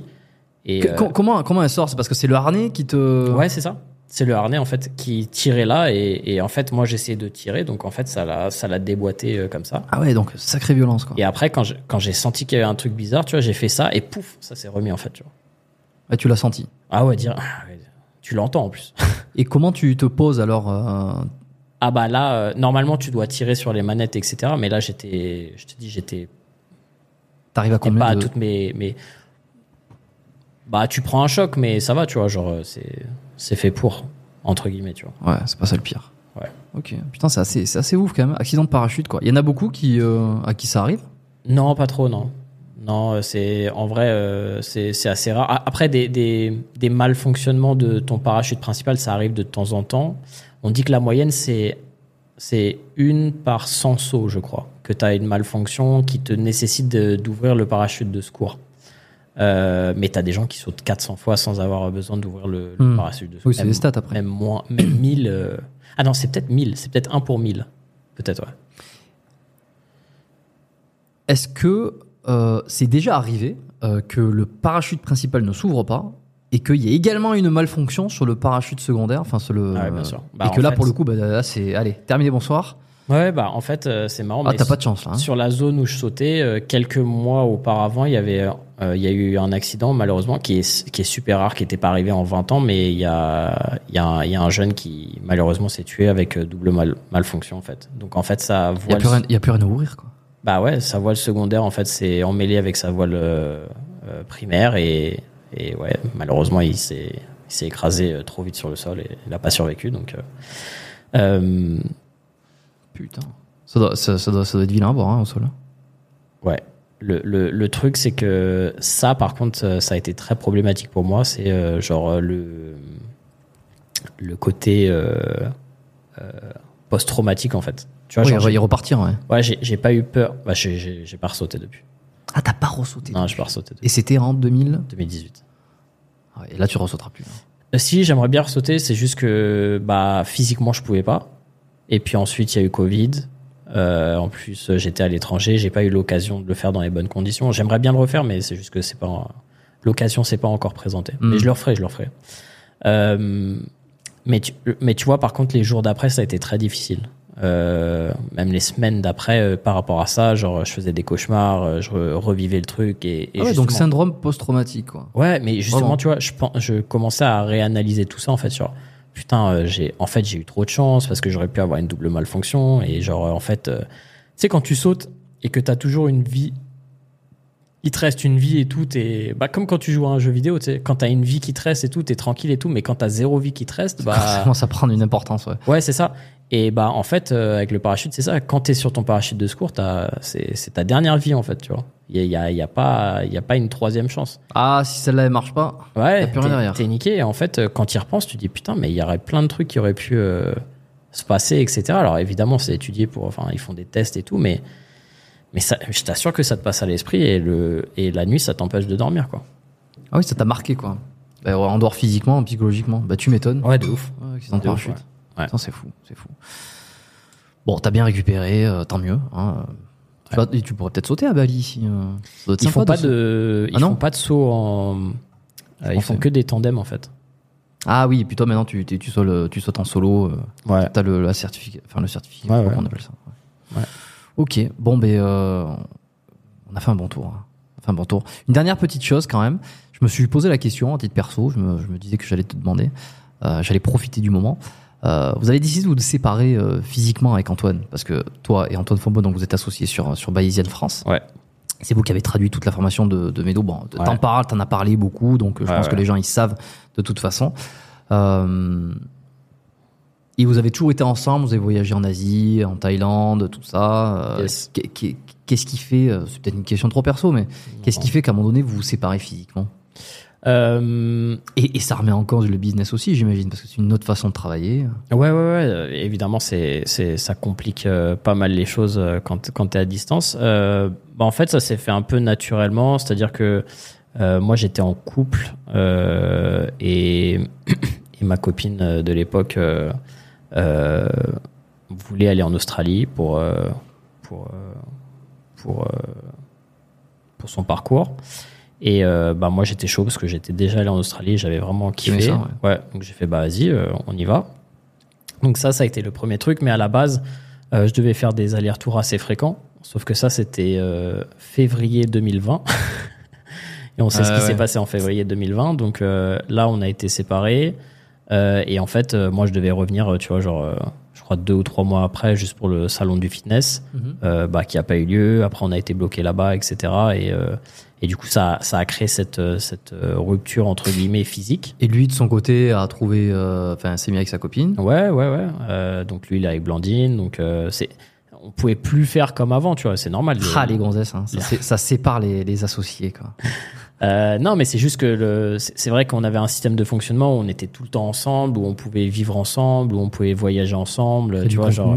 Ouais, carrément. Et euh, bah oui, forcément, tout ça c'est c'est un peu plus compliqué. Faut faut fonctionner euh, différemment, faut trouver des solutions à ça, etc. Euh, ça a été euh, des challenges, hein, clairement, euh, pour nous. Est-ce qu'à un moment donné, ça a été une bonne chose aussi Vous l'avez dit, bah, c'est peut-être pas plus mal qu'on soit séparés, parce que ça permet aussi de prendre un peu d'air, de pas se sentir trop redevable l'un envers l'autre tout le temps. Ou Je sais pas. Moi, j'ai pas. Moi, j'aime bien passer du temps avec Antoine. Tu vois, genre j'ai pas. Même âge 24 Ouais, franchement, ouais. Il est super facile à vivre. Ok. Je pense qu'il est beaucoup plus facile à vivre que moi. Tu vois. Ouais, c'est ce que j'ai ouï dire. C'est ce qu'on t'a dit. Non, même pas, je l'ai entendu quand- dans- sur vos discussions Ah ok, d'accord. non. Non, non, il est. Enfin, tu vois, genre, on s'est toujours enten- super bien entendu. euh, franchement, c'est très rarement engueulé. Et quand on s'est engueulé, c'était jamais. euh, tu vois, c'est juste, euh, on n'était pas d'accord sur un truc. Et euh, non, non, peut-être, peut-être des problèmes de fond, mais, mais jamais, euh, jamais de violence ou un truc comme ça. Vous avez envisagé de, re... de vous Ouais. réinstaller dans la même ville euh, Ouais, ouais, plusieurs fois, ouais. ici? Non, toi, tu m'as dit que t'étais pas un grand, un grand, grand fan de Bali, enfin, que t'aimais bien Bali, mais que c'était pas ton, ton endroit en Asie préféré. Ouais, j'ai- j'aime beaucoup Bali. euh, Enfin, tu vois, je vais pas critiquer parce que les gens ils vont m'écouter, mais c'est quoi ce mec? Oh, ça va. Euh, Mais c'est vrai qu'en Asie, euh, je préfère la Thaïlande, euh, par exemple, euh, pour plein de raisons différentes. Mais euh, mais ouais, Antoine, il pense à sans doute euh, potentiellement bouger et, et passer un petit peu de temps ici, donc ça, ça sera Ah ouais. pas mal euh, pour pour créer du contenu, euh, pour, euh, Pour euh, vous, euh, vous retrouver. pour travailler enfin. un peu en face to face, Mm. c'est pas pas en distanciel. Parce que le distanciel, c'est pas évident. Puis il y a le distanciel, et il y a aussi le côté euh, décalage horaire, qui est pour moi euh, très, c'est c'est le plus gros challenge en fait. C'est c'est mieux à hein. Bali. Ah, va ici- voir en Australie et tu vas tu vas kiffer. hein. Parce que 10 à 11 heures de décalage horaire, je t'assure que c'est C'est pire. C'est l'enfer. C'est tu travailles euh, de 6 heures le matin à 9 heures, après tu fais rien et tu recommences à 18 heures euh, jusqu'à 22 heures. C'est Ah oui, parce que vous faites énormément de cours en, en, en direct, de live, de choses comme ouais ça. ouais, par exemple. Qu'il faut être présent pour Ouais, c'est vraiment compliqué. ouais. ouais. Ouais, ouais. Mais même ici, en vrai, parce que 6 heures de décalage par rapport à Paris, si tu veux faire en live, euh, Le soir, c'est dur. bah, c'est quoi C'est entre minuit, 2, 3 heures du mat? Ouais. Pour que ça soit en, Ouais, c'est vraiment compliqué. le soir en ouais. France, donc c'est un peu compliqué. Effectivement, c'est mieux les États-Unis. Et, et je crois que le pire, c'est vraiment si tu as un business aux États-Unis et que tu vis en Asie. Là, c'est bah, c'est 12 heures, quoi. Il me semble. C'est peut-être une connerie, mais euh, j'avais entendu ça.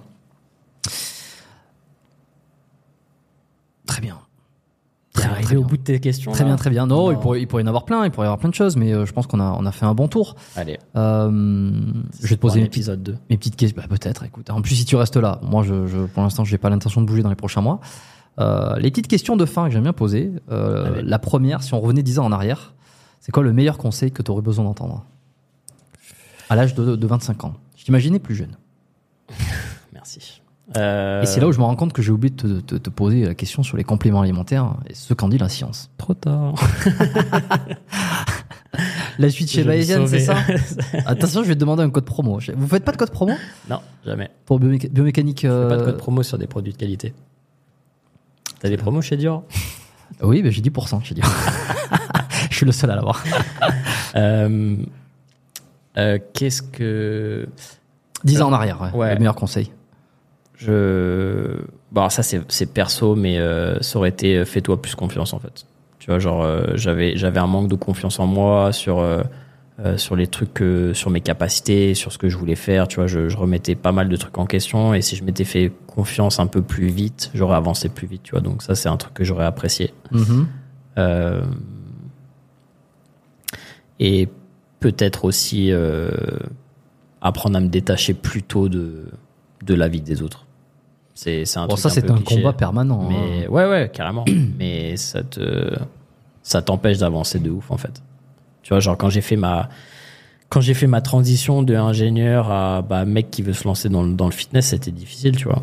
Genre c'était difficile. euh, genre j'avais des gens qui étaient euh, entre guillemets euh, des, des amis de l'époque euh, qui étaient genre euh, ouais mais tu, tu déconnes, tu vois, genre genre t'es ingénieur, tu vas pas faire ça, c'est de la merde, etc. Tu vois, genre alors que Tu es toujours en contact avec eux aujourd'hui? Non.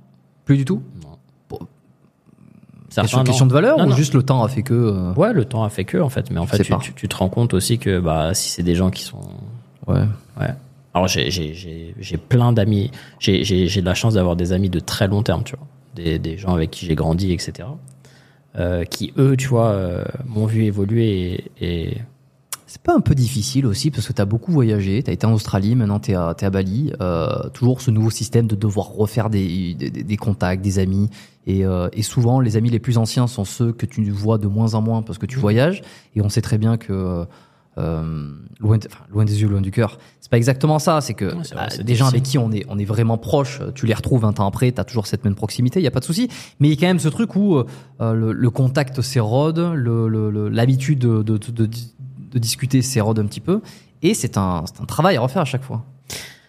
Si, c'est clairement difficile et les amis de long terme que j'ai, euh, c'est des amis qui comprennent que qu'on va pas forcément avoir des contacts euh, très fréquents et, et c'est quelque chose que qu'ils acceptent en fait. Et si c'est des gens qui l'acceptent pas, malheureusement, euh, euh, c'est ma nature. Je suis quelqu'un d'assez solitaire. euh, euh, mais par contre, c'est des gens, ils m'appellent, ils ont besoin d'un truc, ils savent que je serai là. Quoi qu'il arrive, tu vois. Genre, ils ont un problème ou un truc, euh, ils savent qu'ils peuvent, ils peuvent faire appel à moi et que, et que, et je sais que ça serait la même chose euh, en retour, tu vois. Et, pour moi, ça, c'est mes vrais amis. Euh, mais je sais que je suis pas très bon par rapport à ça, tu vois. Je sais que je suis pas très bon pour donner des nouvelles, que ça soit à mes amis proches, à ma famille et tout. Et, et soit ils l'acceptent, parce que c'est un peu comme ça que je suis, même si j'essaye de, de faire mieux, tu vois. Genre, c'est pas, tu vois, je, je- j'en suis conscient. Mais, euh, mais je fais du mieux que je peux aussi, quoi, tu vois. Ok. Bon, collagène, c'est des conneries ou pas? Euh, La question qui s'intercale. hein. il, il les veut, ses compléments alimentaires. Il veut, il veut savoir quoi acheter non, après ju- le podcast. ju- juste, bah, même pas parce qu'ici j'en consomme pas du tout. Euh, bah, collagène, en fait. euh, Juste ça, allez, parce que c'est vraiment, c'est, bah, ça, ça fait parler. En fait, dans les recherches, on n'a pas beaucoup de, de trucs qui montrent un vrai avantage à consommer du collagène.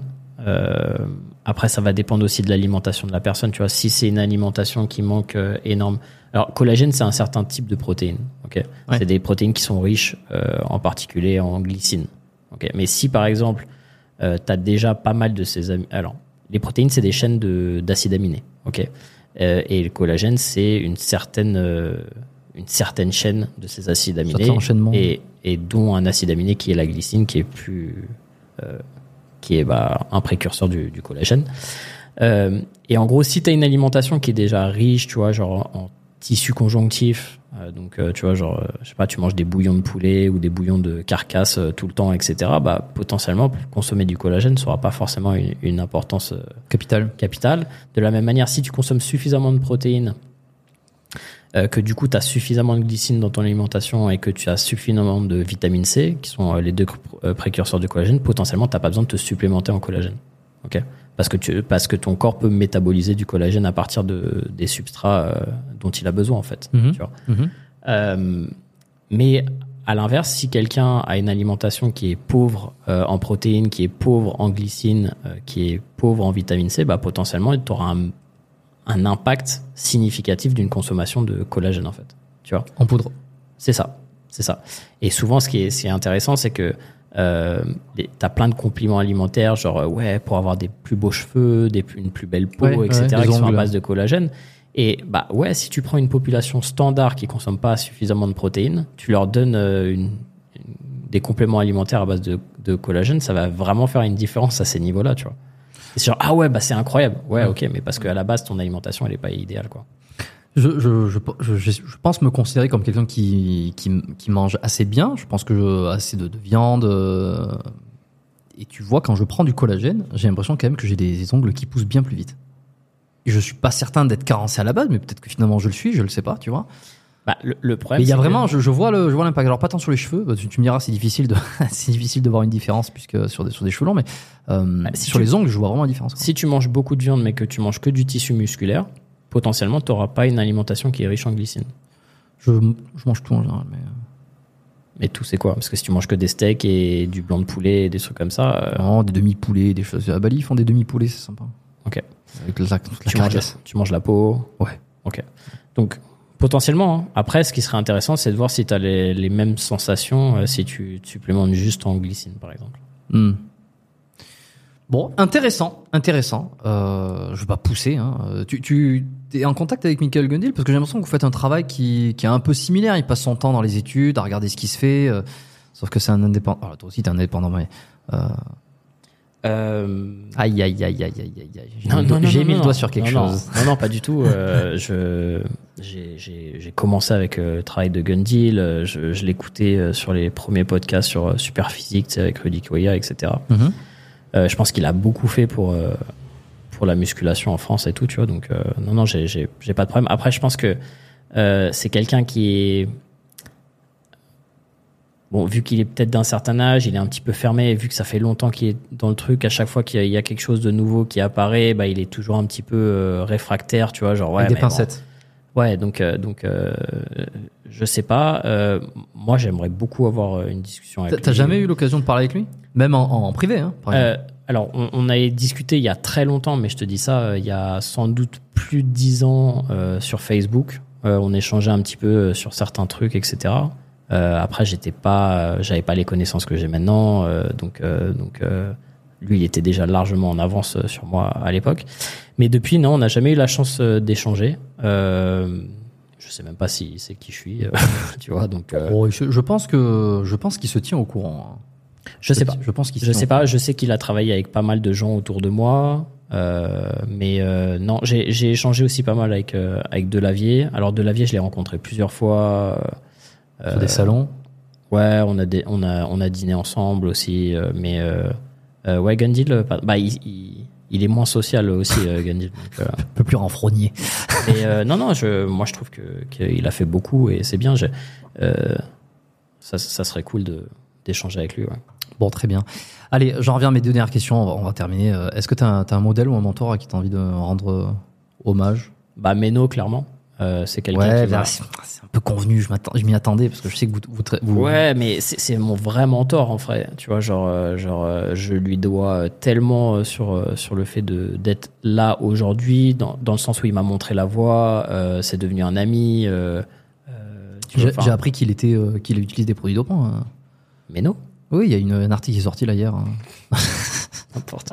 Je, je casse le mythe en Non, non, mais même- je même si- renverse le truc. Même même si, même des produits dopants, ça changerait absolument. C'est pas vrai, je rien à déconne, mon- hein, je à, déconne. mon, à mon rapport ou à, à mon expérience avec. Euh, je pense que ça a été mon, bah, sans doute en vrai mon seul mentor euh, véritable en fait, tu vois. Ok, Ouais. ok. Bon, est-ce que tu as un bouquin maintenant à me conseiller? Ouah, j'en ai une. euh, Bah, un- Alors, regarde, moi j'aime bien faire simple, c'est euh, soit quelque chose que, que, que tu as lu euh, et qui t'a vraiment marqué, tu vois, euh, quelque chose, un des meilleurs livres, ou alors, tout simplement, on est encore on est en fin, fin 2023, quelque chose que tu as lu dans les six derniers mois euh, et euh, que tu as envie de partager. Et, et c'est. Oublions, on- oublions un peu le côté entraînement si tu as envie aussi. Hein, tu sais, parce que Ouais. des fois, on a, ça fait deux heures et demie qu'on discute d'entraînement, de sciences, de ceci. Ça fait donc, deux heures et demie qu'on le- discute, là oh, un peu plus que ça. Euh, ouais, ça passe vite. Ça passe. Ah ouais. Et je te l'ai dit tout à l'heure. hein. Je, je le dis à c'est c'est comme- c'est bon, voilà, ça passe, ça passe vite. Euh, donc ça fait ça fait deux heures et demie qu'on discute de tout ça. Donc en premier, tu te dis tiens, qu'est-ce que je pourrais dire? Mais ça peut être un roman hein, ou quelque chose qui n'a rien à voir. hein. Des fois, on me recommande des trucs euh, qui n'ont rien à voir avec le schmilblick. Alors peut-être que tu l'as déjà entendu, mais mon, livre de référence, à mon avis, pour tout le monde, c'est Atomic Habits, qui est, qui est là-haut. Ok. Qui, est, qui est pour moi exceptionnel et que tout. Enfin, pour- moi, c'est dans mon top 5 des livres de tous les temps. Je l'ai pas encore lu. Non. C'est- J'ai entendu beaucoup. je, aujourd'hui. je vais essayer de me défendre. J'ai entendu beaucoup de choses. Je pense que j'applique euh, la plupart des, des, des préceptes a- ou que j'ai appliqués ou que je chaque connais, année. mais euh, je l'ai pas lu. Je Euh, le relis chaque année. Ok. Il, est, il est à ce point. Atomic Habits. Ouais, J'avais beaucoup aimé l'effet cumulé de Hardy euh, Ouais. les derniers mois aussi. Il y a Le pouvoir des habitudes aussi de Charles Duhigg. Ouais.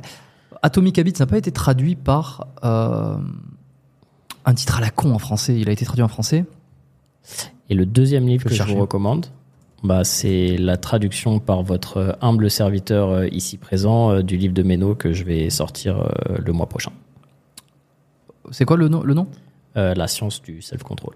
La science du self-control. Le mois prochain. Bah alors, il sera très probablement sorti au moment où cet épisode sortira, parce que j'ai quand même Ouais. pas mal d'avance et j'ai toujours un, un planning Ouais. un peu, un peu délai, de, avec délai.